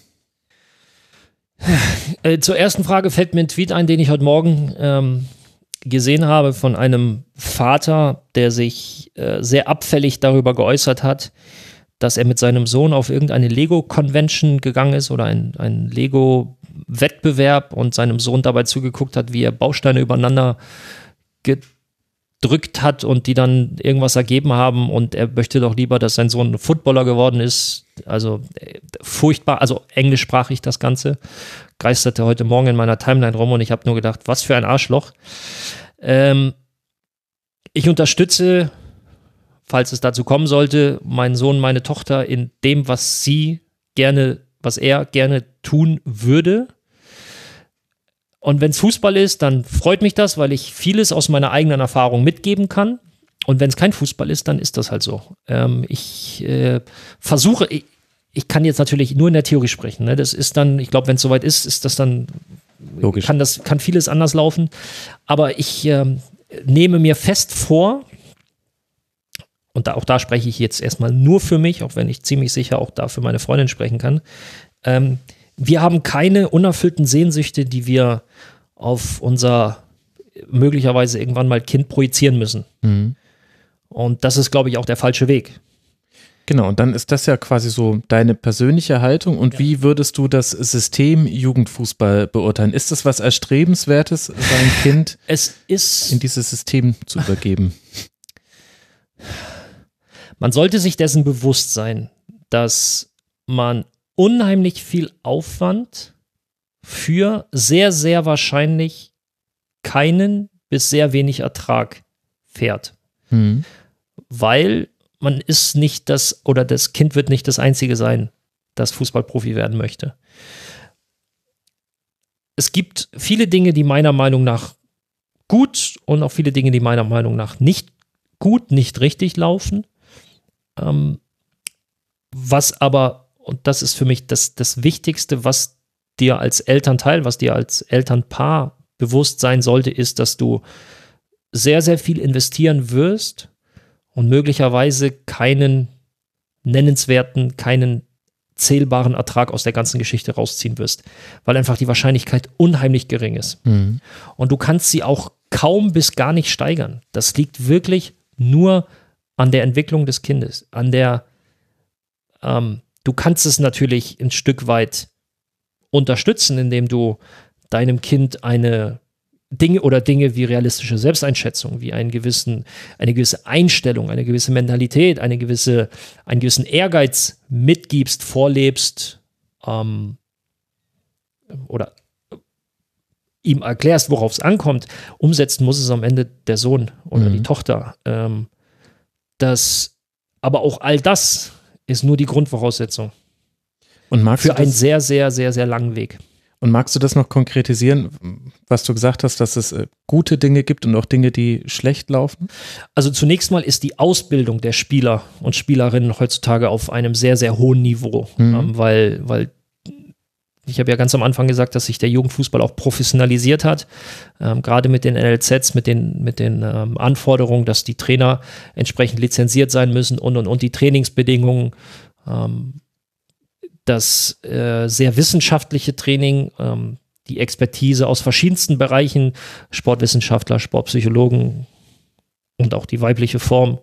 Mhm. Verzeiht mir, wenn ich das nicht immer mitnenne. Ähm, also all das ähm, führt dazu, dass die, dass die Kinder sehr früh ein, eine sehr umfassende Ausbildung bekommen. Das ist das, was gut läuft. Ähm, was nicht so gut läuft, das lässt sich aber nicht ändern, weil eben durch die Professionalisierung ist, dass es dann halt auch sehr früh sehr hart wird Mhm. sehr hart in den Entscheidungen. Ähm, wo wir wieder bei dem Punkt des Drucks der Sportpsychologie wären, oder ich glaube, das ist dann schon Psychologie im Allgemeinen, wie gehe ich damit um? Mhm. Ähm, man könnte jetzt auch sagen, ja gut, dann werden sie aber früh aufs Leben vorbereitet. Ähm, die Frage ist, muss man einem 16-Jährigen schon quasi seinen Lebenstraum nehmen? Vor allem geben ja diese Kinder und Jugendlichen sehr, sehr viel dafür auf, was ja eigentlich auch Teil einer Jugend sein sollte. Äh, die geben unfassbar viel auf. Also wenn ich sehe, unsere, wir haben neun äh, Spieler bei uns, die halt zum Beispiel im Internat leben. Die sind 400 und mehr Kilometer von ihren Eltern weg, mit 15. Mhm. die haben niemanden, wenn die abends ins Bett gehen, mit dem sie sich mal unterhalten können. Klar, die können per WhatsApp mit ihren Eltern schreiben oder mal per FaceTime, damit sie sie mal sehen. Aber die sind halt mehrere hundert Kilometer von zu Hause weg, werden aus dem sozialen Umfeld gerissen, Die neue, Sch Einschnitte beginnen da schon relativ früh. genau, neue Schule und und und. Und alles nur für einen Traum, den halt vielleicht einer Mhm. sich erfüllen wird? Also das sind alles Dinge, die, die, die musst du dir, denen musst du dir bewusst, und die haben ja auch keine, die haben ja auch keine klassische Jugend. Ich weiß nicht, ob die schon mal auf den Baum geklettert sind. Ja, oder einen Banalste- Maibaum ja, aber aufgestellt bana- haben vor, ja, vor einem zum- Spiel. G kennt keiner von denen. Ja. Sind ganz banale Dinge, die uns in unserer Jugend alle geprägt haben. Aber die sind halt von acht bis oder halb acht, ich weiß gar nicht, wann die Schule mittlerweile beginnt, bis 15.30, 16 Uhr. Und dann kommen sie zum Trainingsplatz, also fahren zurück zum NLZ ins Internat, ziehen sich die Fußballschuhe an, kommen in die Kabine, gehen wieder hoch, machen die Hausaufgaben, legen sich schlafen. Fünf Tage die Woche. Mhm. Verantwortung, die wir halt haben. Absolut. Ich habe hier noch eine Frage von Manuon, die mich persönlich auch sehr interessiert. Er fragt, wie hat sich deine Oder sie, wissen wir nicht. Oh, stimmt, er oder sie tatsächlich. Äh, wie hat sich deinem Einblick nach der Blick auf das Thema Homosexualität im Profifußballumfeld in den letzten fünf Jahren verändert? Äh, wird da in den Umkleidekabinen bei der Trainerausbildung oder generell unter Menschen, die sich im und um den Profifußball herum bewegen, gesprochen? Nö. Nein, leider nicht. Ähm, mein, also mein persönlicher Blick hat sich, ist da weiterhin unverändert. Ihr kennt meine Einstellung Mhm. zu dem Thema. Ähm, das versuche ich auch vorzuleben. Und da gibt es immer wieder mal auch Möglichkeiten bei den Spielern, und da mache ich ihnen gar keinen großen Vorwurf. Das Kids in dem Alter noch viele Dinge sehr unbedacht äußern. Mhm. Ähm, und da ist es dann meine Aufgabe, da kommen wir zu dem Punkt mit dem Zugang, mich nicht hinzustellen und sagen, was seid ihr eigentlich für Idioten, das sagt man nicht, weil so und so, sondern zu sagen, pass mal auf, warum ist dein Mitspieler, der jetzt vielleicht gerade mal Schmerzen hat und sich möglicherweise auch ein bisschen zu sehr anstellt, warum ist er keine Pussy? Ja, verstehe ich nicht. So, und dann suchst du halt das Gespräch und dann guckt er dich nach zwei Minuten an und sagt, du hast recht. So, da haben wir jetzt halt unheimlich Hm. viele Möglichkeiten, den Jungs gewisse Dinge einfach mitzugeben. Mhm. Ähm, aber mein, mein Blick insgesamt ist schon so, dass sich da meiner Wahrnehmung nach, die Diskussion gibt es weiterhin, aber viel geändert hat sich nicht. Also der Ist-Zustand ist immer noch genauso wie vor fünf Jahren. Der Zeitraum mit den fünf Jahren ist vielleicht zufällig, vielleicht auch gar nicht zufällig, weil fünf Jahre jetzt das Outing von äh, Thomas Hitzesberger äh, zurückliegt. Aber da würde ich jetzt dann schon gerne nochmal einhaken, dass äh, im Profifußball es da ganz besondere Gegebenheiten gibt und es ja letztlich auch, es liegt nicht an uns, irgendwelchen Leuten zu sagen, wie offen oder nicht offen sie mit ihrer Sexualität umgehen. Das muss jeder für sich entscheiden. Aber du arbeitest jetzt ja in einem Bereich, wo du dich mit Menschen beschäftigst, mit Jugendlichen, die sich ja auch in ihrer Sexualität noch finden, wo das Thema ja ein viel, viel wichtigeres noch ist, weil noch eine größere Unsicherheit herrscht und weil vielleicht auch noch viel mehr äh, Fragen auch äh, aufkommen, die, die für uns, die wir uns gefunden haben in, in unserem Erwachsensein, ja schon geklärt haben. Deswegen wundert mich das, dass das nicht ein, wenigstens ein bisschen mehr thematisiert wird, weil es spielt ja in der Lebensrealität der Jugendlichen eine große Rolle. Ich habe den, äh, den Karaoke-Abend im Trainingslager angesprochen, mit der Musikrichtung, die dort gehört wurde und was die Jungs halt hören. Ähm, mir ist zum Teil, bin ich aus dem Kopfschütteln nicht mehr rausgekommen, aus den Lyrics, die in dem einen oder anderen Deutschrap-Song, die einzelnen Textzeilen, ähm, was da halt so gesungen wurde. Und ich fange jetzt, es geht jetzt hier nicht um eine Deutschrap-Diskussion, aber da müssen wir natürlich auch aufpassen, beziehungsweise ist dann meine oder unsere Aufgabe. Ähm, da werden ja auch Bilder vermittelt. Mhm. Und ich, man merkt ja auch, oder ich merke ja auch, dass die Jungs gewisse Lifestyles dann kopieren wollen. Und wenn du immer nur hörst, dass schwul ein Schimpfwort ist oder in einem negativen Kontext genutzt wird und dass ähm, Frauen nur für, eigentlich müsste jetzt ein Zensurpiep raushauen, was ich da alles gehört habe. Ähm, und das sind gängig, das ist nicht Untergrund, sondern das ist gängiger, das sind gängige Songs, Hm. werden halt Bilder vermittelt, wo ich mich dann auch frage, ist ein 15-Jähriger, schafft er es, das dann in den Kontext zu setzen, beziehungsweise das als, und das wird ja gerne dann genullt, ja, ist ja Kunst, das Ja. als Kunstform Und anzusehen das zu abstrahieren Und- vom, vom echten Leben. Genau. Hm. und das zu abstrahieren vom echten Leben. Ich habe festgestellt, dass viele das eben nicht können. Ja, da wird halt auch ein Ton gesetzt. Also man ist doch, kennt man doch aus, aus jeder anderen Musik- oder Kunstrichtung. Wenn wir als Jugendliche irgendwas konsumiert haben, dann hat man das übernommen in seine eigene Sprache, in sein eigenes, wie man sich ausdrückt, was auch immer. Ja, und ähm, das ist tatsächlich eine, ich, ich werde niemals verbieten, irgendwas zu hören. Ähm, aber wir haben dann schon im Trainerteam auch zusammengesessen und haben überlegt, Leute, sprechen wir das mal an? Mhm. Einfach nur, um ähm, da auch einem gewissen pädagogischen Anspruch gerecht zu werden. Und habt ihr es dann gemacht? Ähm, wir hatten die Sportpsychologin mit am Tisch, die gesagt hat, dass sie es mit auf, die, auf ihre Agenda setzt, weil das vielleicht ein Thema ist, das sie eher äh, mit den Jungs besprechen kann. Mhm. Ist ja vielleicht auch im Zweiergespräch besser aufgehoben als Ist- in ist- so einer Gruppensituation. Vielleicht sind solche Themen tatsächlich besser, wenn es nicht die Trainer machen, sondern halt jemand, der mit der Aufstellung nichts zu tun hat. Mhm. Aber das sind alles Dinge, da musst du ähm, ja mit, mit beachten. Ja, da finde ich es halt Wahnsinn, welche Verantwortung der Jugendfußball und alle daran beteiligten Personen haben. Und manche sind sich dieser Verantwortung bewusst. Und ich hatte aber auch schon mit, mit Leuten zu tun oder habe von Situationen gehört, wo ich das Gefühl hatte, da täte so ein Bewusstsein sehr gut, weil du eben es ist so ein, ein Zwischending, glaube ich. Du behandelst Menschen, die in Teilen ihrer Entwicklung schon sehr erwachsen sind und letztlich ist es auch ein erwachsenes Umfeld, nämlich ein Leistungs- und, äh, und so ein leistungsorientiertes Umfeld. Umfeld. Ja. Und gleichzeitig sind es aber ja noch keine Erwachsenen. Nein, die sind 15, 16, die kommen noch nicht mal in eine Diskothek rein. So, und wir sehen die, die, die Hälfte der Spieler sehen wir häufiger als ihre Eltern. Mhm. Interessantes, spannendes Thema. Vielleicht äh, dazu ein letzter kleiner Schlenker dann eben auch zu, wie man sich in der Öffentlichkeit darstellt. Salva hat gefragt nach dem Interview von Stefan Kretschmer, ohne dass wir jetzt da vielleicht so im Detail drauf eingehen wollen, aber ähm, auch bezüglich ähm, Erdogan, Öse, Gündogan-Affäre, Colin Kaepernick können und sollten Sportlerinnen sich politisch kritisch äußern. Ja, Punkt. So. Und warum tun sie es so selten? Liegt das auch an uns? An Man könnte jetzt das Interview von Kretschmer dazuziehen. Allerdings musst du das differenziert betrachten. Ähm, in einer Sache gebe ich ihm recht, dass wenn du als Spieler oder als, nee, als Spieler, als Person des öffentlichen Lebens heutzutage äußerst, hast du mit unheimlich vielen Reaktionen und auch mit unheimlich vielen heftigen Reaktionen ähm, zu tun. Mhm. So. Das Thema hatten wir ja auch eben bei, genau. bei Ribéry und so weiter. Was mich an dem Interview aber elementar stört, ist die Aussage, dass es in Deutschland keine Meinungsfreiheit mehr gibt. Denn mir fehlen konkret Beispiele, was darf man denn nicht mehr sagen, ohne, und da, deswegen meine ich mit differenziert, ohne von irgendwelchen Sponsoren oder sonst was ähm, Repressionen, Vertragskündigungen, was auch immer er alles angeführt hat, befürchten zu müssen. Also wirklich konkrete Beispiele. Äh, ich habe gehört, Colin Kaepernick hat das Interview auch äh, gelesen.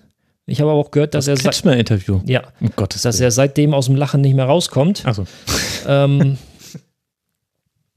also ähm, ich, ich könnte mich jetzt aufregen, aber ich habe äh, beschlossen, mich, mich nicht drüber aufzuregen, denn äh, wenn du das einfach in einen Kontext setzt und dir äh, viele seiner Aussagen aus der Vergangenheit anschaust und durchliest, dann ähm,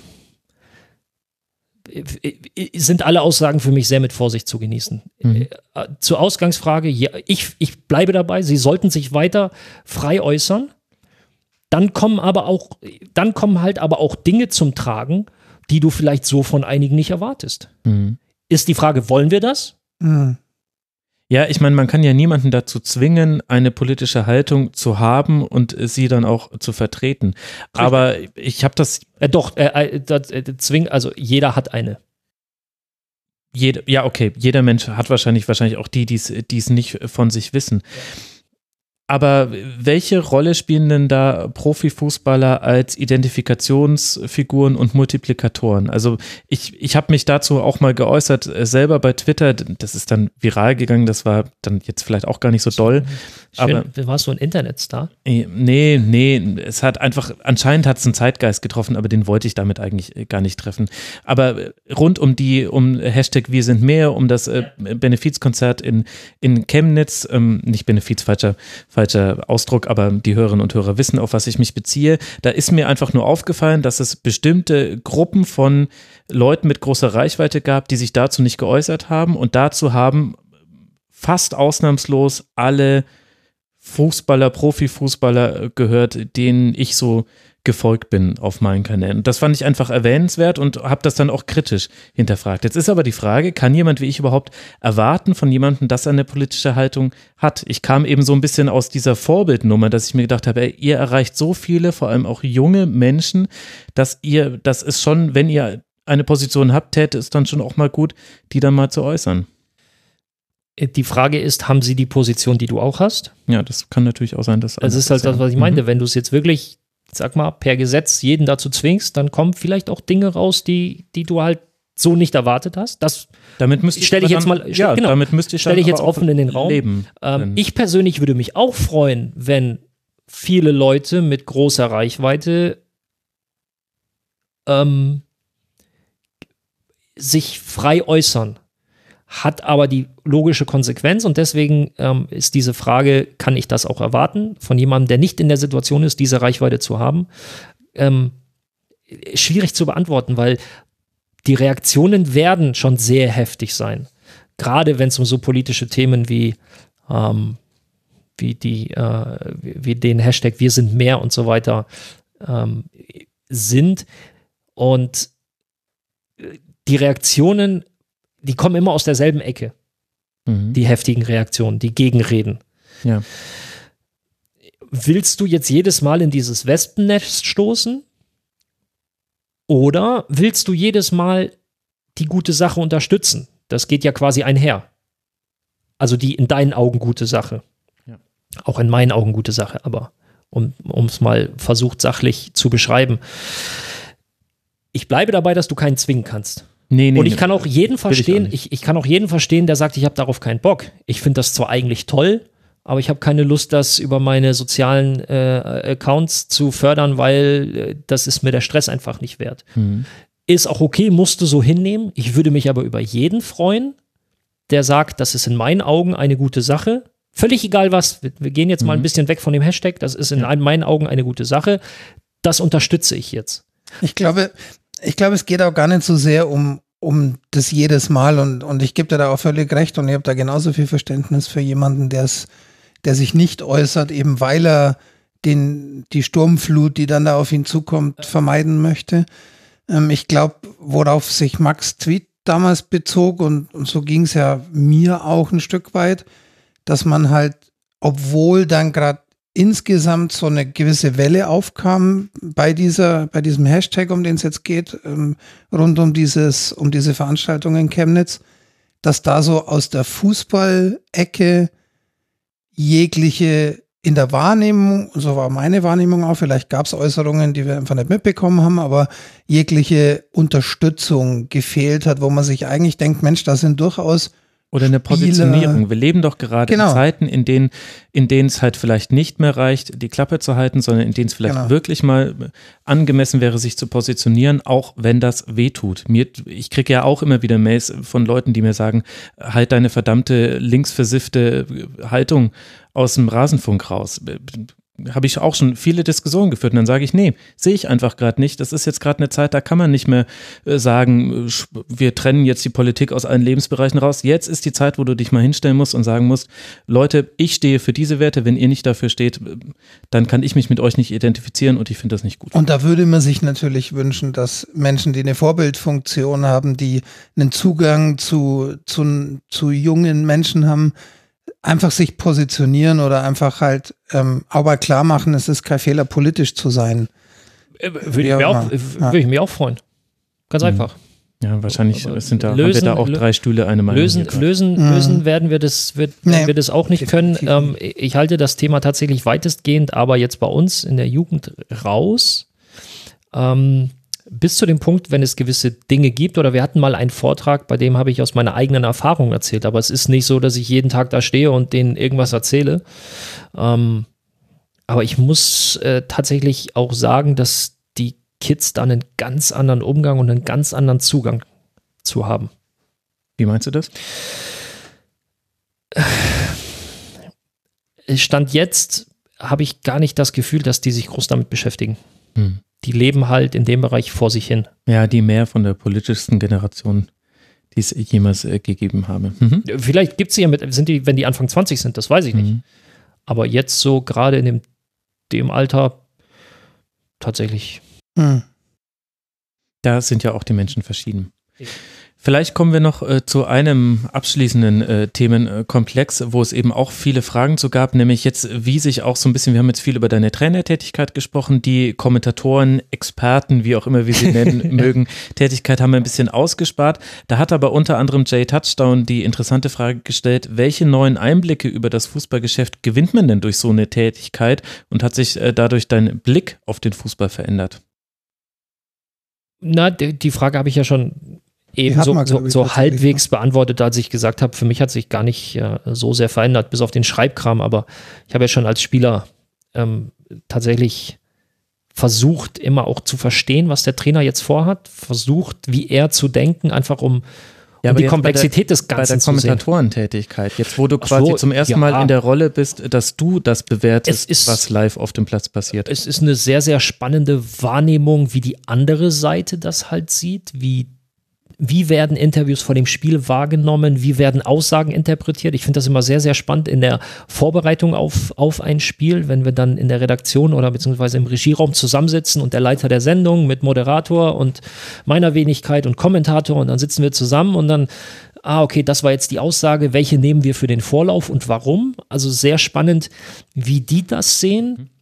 Und ansonsten, was war die, die, die, der zweite Teil der Frage? Ich, dazu wollte ich tatsächlich noch was sagen, habe ich jetzt aber wieder vergessen.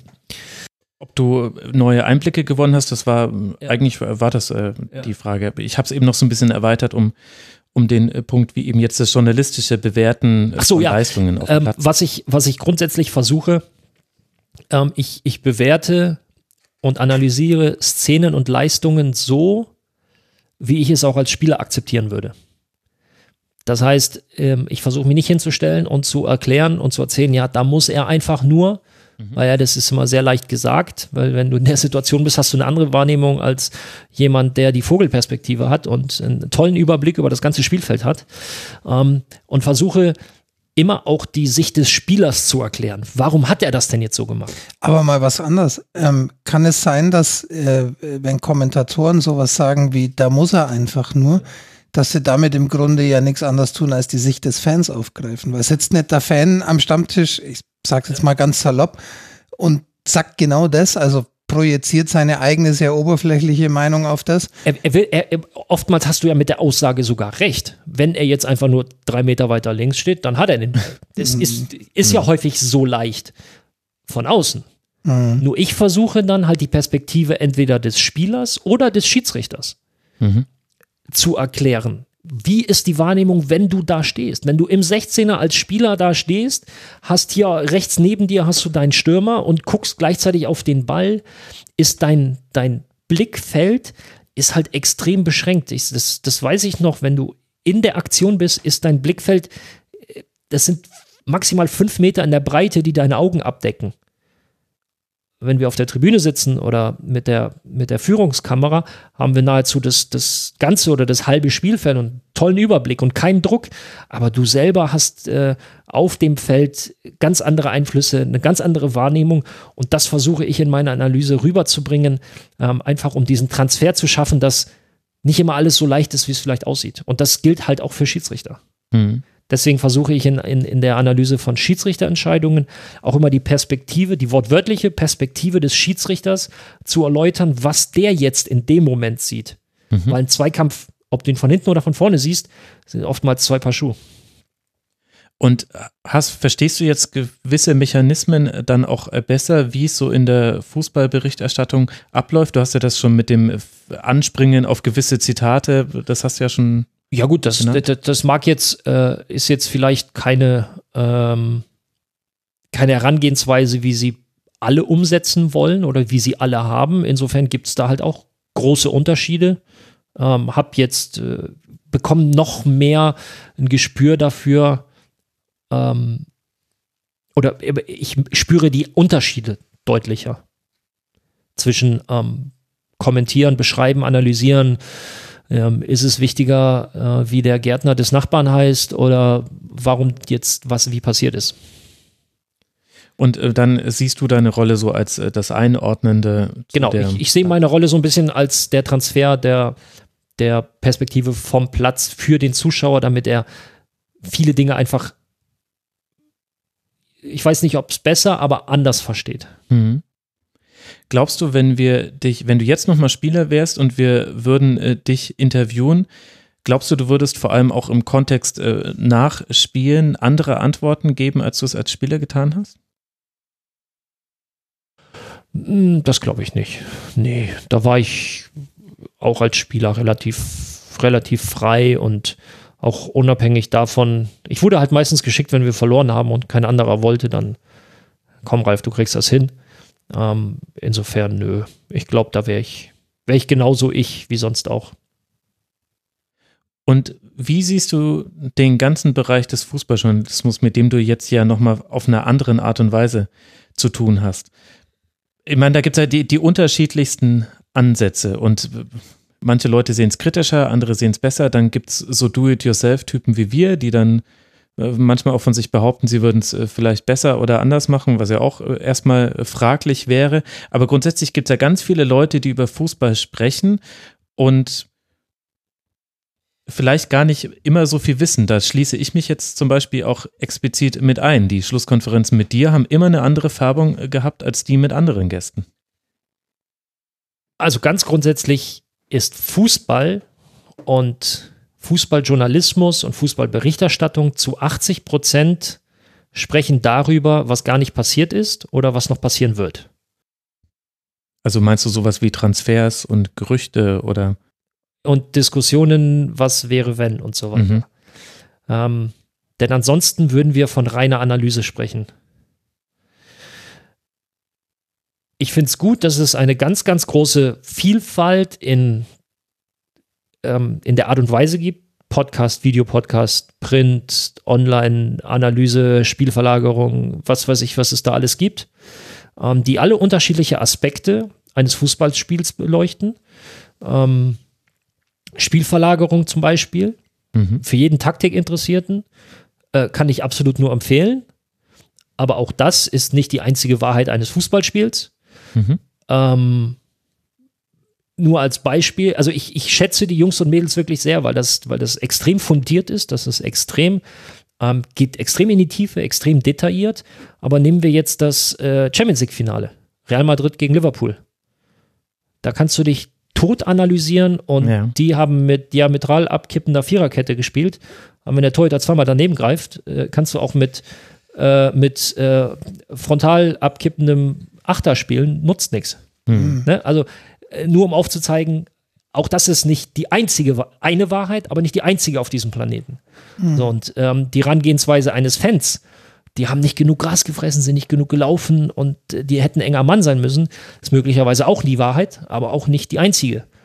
Weil vielleicht der Innenverteidiger tatsächlich viel zu weit außen stand und immer wieder die Schnittstelle zwischen IV und AV offen gelassen hat und der Gegner das erkannt hat, genutzt hat, Pass, Rückpass, Tor. Finde ich toll, dass es das alles gibt. Ähm, hat sehr häufig auch eine enorm hohe Qualität auf seine eigene Art und Weise. Das trifft auf, äh, trifft auf die Schlusskonferenz zu, ob 93 über seinen Verein spricht und was es noch alles gibt, um auch ein bisschen, oder den Millanton, der auch einen ganz mhm. anderen Blick auf den Fußball hat, den St. Pauli spielt. Ähm, und genauso wie es da viel Qualität und wenig Qualität gibt, gilt das halt auch für die ich sag mal, renommierten Journalisten, die das hauptberuflich machen und ihre Spielberichte schreiben und ihre Analysen. Äh, Analysen. Ähm, da muss jeder aber für sich das rausziehen, ähm, wie, er sein, wie er ein Spiel gerne betrachtet und analysiert haben möchte. Und es gibt zum Beispiel die Taktik-Nerds, und das meine ich null abwertend, ganz im Gegenteil, die sich liebend gerne einen Artikel durchlesen, der selbst für mich als halbwegs lizenzierter Trainer und ehemaligen Fußballprofi fast schon zu weit gehen. Aber wenn es den Leuten Spaß macht und einen Mehrwert bietet und, und es sie, ähm, sie dadurch ein Spiel besser verstehen können, sehr gerne. Ich möchte nur immer, und das gilt für alle, keiner von uns hat die absolute Wahrheit. Es gibt immer ganz viele Facetten eines, äh, eines Spiels. Das beste Beispiel hatten wir gestern im Football. Und da habe ich mich, habe ich gestern zum Beispiel auch viel Rückmeldung bekommen. Kurzer Ausflug ähm, wegen der Schiedsrichterentscheidung. Die geht es jetzt um das äh, Spiel zwischen den Saints genau. und den Rams, wo genau. es nicht äh, den Pass Interference genau. Call gab. Ich bin ich bin kein Football-Experte, aber wenn ich mir halbwegs die, die Definition von Passinterference durchlese, könnte man meinen, dass das ähm, hinkommt. Ich habe eine Stunde vorher, im dritten Viertel, habe ich einen Tweet abgesetzt, wo ich geschrieben habe, eigentlich haben die Saints es sich selbst zuzuschreiben, dass es hier noch so spannend ist, weil sie gerade in der ersten Hälfte die deutlich bessere Mannschaft waren, haben ähm, wirklich viele Punkte liegen lassen. Ich glaube, mindestens zwei Touchdowns quasi nur noch mit, äh, mit Field Goal äh, gerettet. Ähm, und dann habe ich diesen Tweet aufgegriffen und habe nur den Kommentar dazu geschrieben, inklusive dem Nichtpfiff. Also inklusive dem Nichtpfiff äh, oder der Nichtpfiff hat auch irgendwie sowas dafür gesorgt, dass die das Spiel jetzt verloren haben. Genau, und da muss man jetzt ganz kurz einordnen für alle die, die das eben nicht mitbekommen haben. Die New Orleans Saints, äh, es ging um den Einzug im Super Bowl, es war kurz vor Ende des Spiels.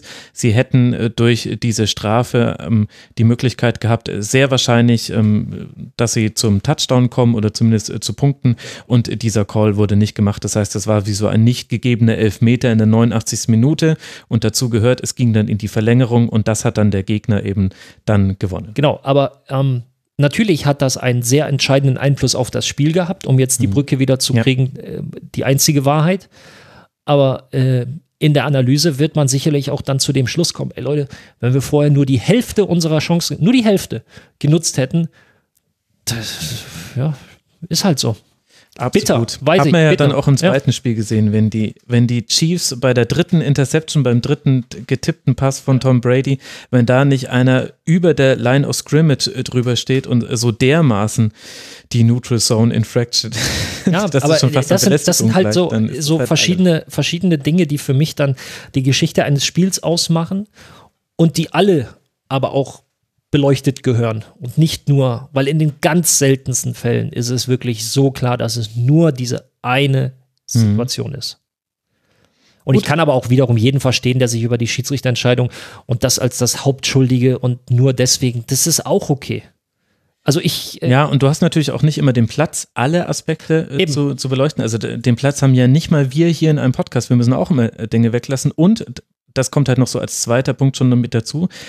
Wir sprechen hier jetzt nicht über Atomphysik oder über Umweltpolitik. Wir sprechen hier über eine Unterhaltungsindustrie. Und da ist es schon auch ein legitimer Ansatz zu sagen, erstes und vielleicht auch einziges Ziel des Fußballs ist es, Menschen zu unterhalten. Wir verhandeln hier nicht die Lösung des Welthungers. Deswegen kann es auch, auch legitim sein, das entsprechend zu behandeln. Ja, ja. Aber äh, geh bitte zu keinem Profifußballer und sag, du bist nur zur Unterhaltung da. Ja, ja, okay. ja, und was halt noch aber, ein großer aber so ist Unterschied es ja letztlich. Und das merkt man ja auch in der Fußballberichterstattung ganz, ganz eindeutig. Das ist ein Teil der Unterhaltungsindustrie. Richtig. Deswegen müssen ja Dramen aufgebauscht werden und. Genau, aber, aber genau das ist ja der Grund, warum, äh, und man kann das ja durchaus wunderbar auf den Rasenfunk projizieren, weil im Grunde unterhalten wir ja auch nur die Menschen, die sich halt auf diesem Niveau für den Fußball interessieren. Und, und viele genau. andere, die, die wollen es vielleicht gar nicht und, und sind zufrieden mit einer anderen Form der und was, Unterhaltung. Was die Leute dann auch häufig vergessen, wir sind nicht in der Mathematik, wo 2 plus 2 immer 4 ergibt. Mhm. Im Fußball gibt es ganz wenig richtig und falsch. Es gibt, aber das ist gibt, mein Ansatz, das gibt, ist mein Ansatz. Aber es gibt trotzdem immer einfache Erklärungen. Die mögen nicht immer richtig sein, aber es gibt für jede Geschmacksrichtung eine eine andere Komplexität der Erklärung für warum das Spiel jetzt so gelaufen ist. Ja, aber ich möchte halt darauf hinaus, wenn sich ein Mathematiker hinstellt und sagt, 2 plus 2 sind 4, das ist die absolute Wahrheit. Da werden wir genau. jetzt relativ wenig dran deuten. Ja, du wirst mir ja. keine Argumente liefern können. Du kannst jetzt eine These im Fußball hinstellen und mit großer Wahrscheinlichkeit werde ich zumindest eine sinnvolle Gegenthese aufstellen können. Welch, ob die jetzt für dich Sinn ergibt, ist was völlig anderes. Aber sie ist sicherlich auch möglich. Das stimmt. Und das macht ja auch den Fußball so wunderbar, deswegen kann man so gut drüber reden. Vielleicht ist dann die letzte Frage dazu der perfekte Abschluss. Drei Fensterhaus hat, äh, hat einen ganzen Fragebogen zusammengestellt, den du, den du beantworten sollst. Ich picke ja. aber jetzt nur einen Punkt heraus, weil er sich jetzt ganz gut an diese Diskussion anschließt. Welches Sportmagazin liest du am liebsten, Ralf? Und er hat jetzt folgende Optionen. Ja. Kicker, äh, Freunde, Sportbild, Sokrates, Panini-Heftchen, Wann kommt endlich das Rasenfunkmagazin? Lass mal weg. Und Etienne Gardet. Ach so, die Geschichte. Äh, also mit Etienne kann ich immer sehr, sehr trefflich streiten und diskutieren in unserer Bundesliga-WhatsApp-Gruppe. Ähm, ernste Antwort auf die, auf die Frage. Und ihr werdet jetzt, ähm, viele werden es mir wahrscheinlich nicht glauben. Ich habe in den letzten zehn Jahren sechs Pfund für Sportpresse bezahlt. Das waren die sechs Pfund, die ich auf, vor meinem Rückflug jetzt aus London für die Tageszeitung ähm, ausgegeben habe. Ich weiß nicht, wann ich mir das letzte Mal ein Magazin gekauft habe. Das liegt aber nicht daran, weil die mir alle irgendwelche kostenlosen Abos zuschicken, sondern es liegt einfach daran, dass ich äh, kein klassischer Leser bin, an dem irgendein Verlagshaus reich wird. Ähm, ich habe mir in den letzten Jahren ein, ich nenne es mal Informationsnetzwerk aufgebaut. Ähm, viel, sehr, sehr viel über Twitter. Ähm, aber da auch nicht spezialisiert, dass ich sage, nur ein Link von der Süddeutschen oder nur ein mhm. Link vom Kicker oder nur ein Link von Elf Freunde, sondern die Pluralität macht es halt einfach aus. Äh, ich folge auch bis auf Elf Freunde keinem konkreten Magazin, mhm. sondern äh, vielen Journalisten, die in unterschiedlichsten Häusern arbeiten, ähm, bekomme über Retweets unheimlich viel auch reingespült ähm, und habe darüber hinaus so meine zwei, drei Quellen, äh, wenn ich dann die jetzt aktuell hauptsächlich die Premier League ja kommentiere, äh, in der Vorbereitung das ist äh, die BBC Sports macht zum Beispiel, also da kann man sich unheimlich viele Infos rausziehen ähm, in der äh, Vorberichterstattung über deren Homepage ähm, und folge auch dem Twitter-Account. Insofern ist die Frage bei mir tatsächlich sehr falsch, äh, sehr falsch aufgehoben. Okay. Aber äh, es sind ja vielleicht auch einfache unterschiedliche Mediennutzungsverhalten und Etienne Gade, um das kurz aufzulösen, ist einer von den Rocket Beans, äh, den du bei Bundesliga, mit dem du trefflich äh, streiten kannst. Genau. Dort Eintracht Frankfurt-Fan. Grüße an dieser Stelle, sollte es, sollte er es hören. Ich glaube, damit können wir so langsam hier den Laden dicht machen. Ähm, und die, Leute werden enttäuscht sein, dass es keine sieben Stunden sind.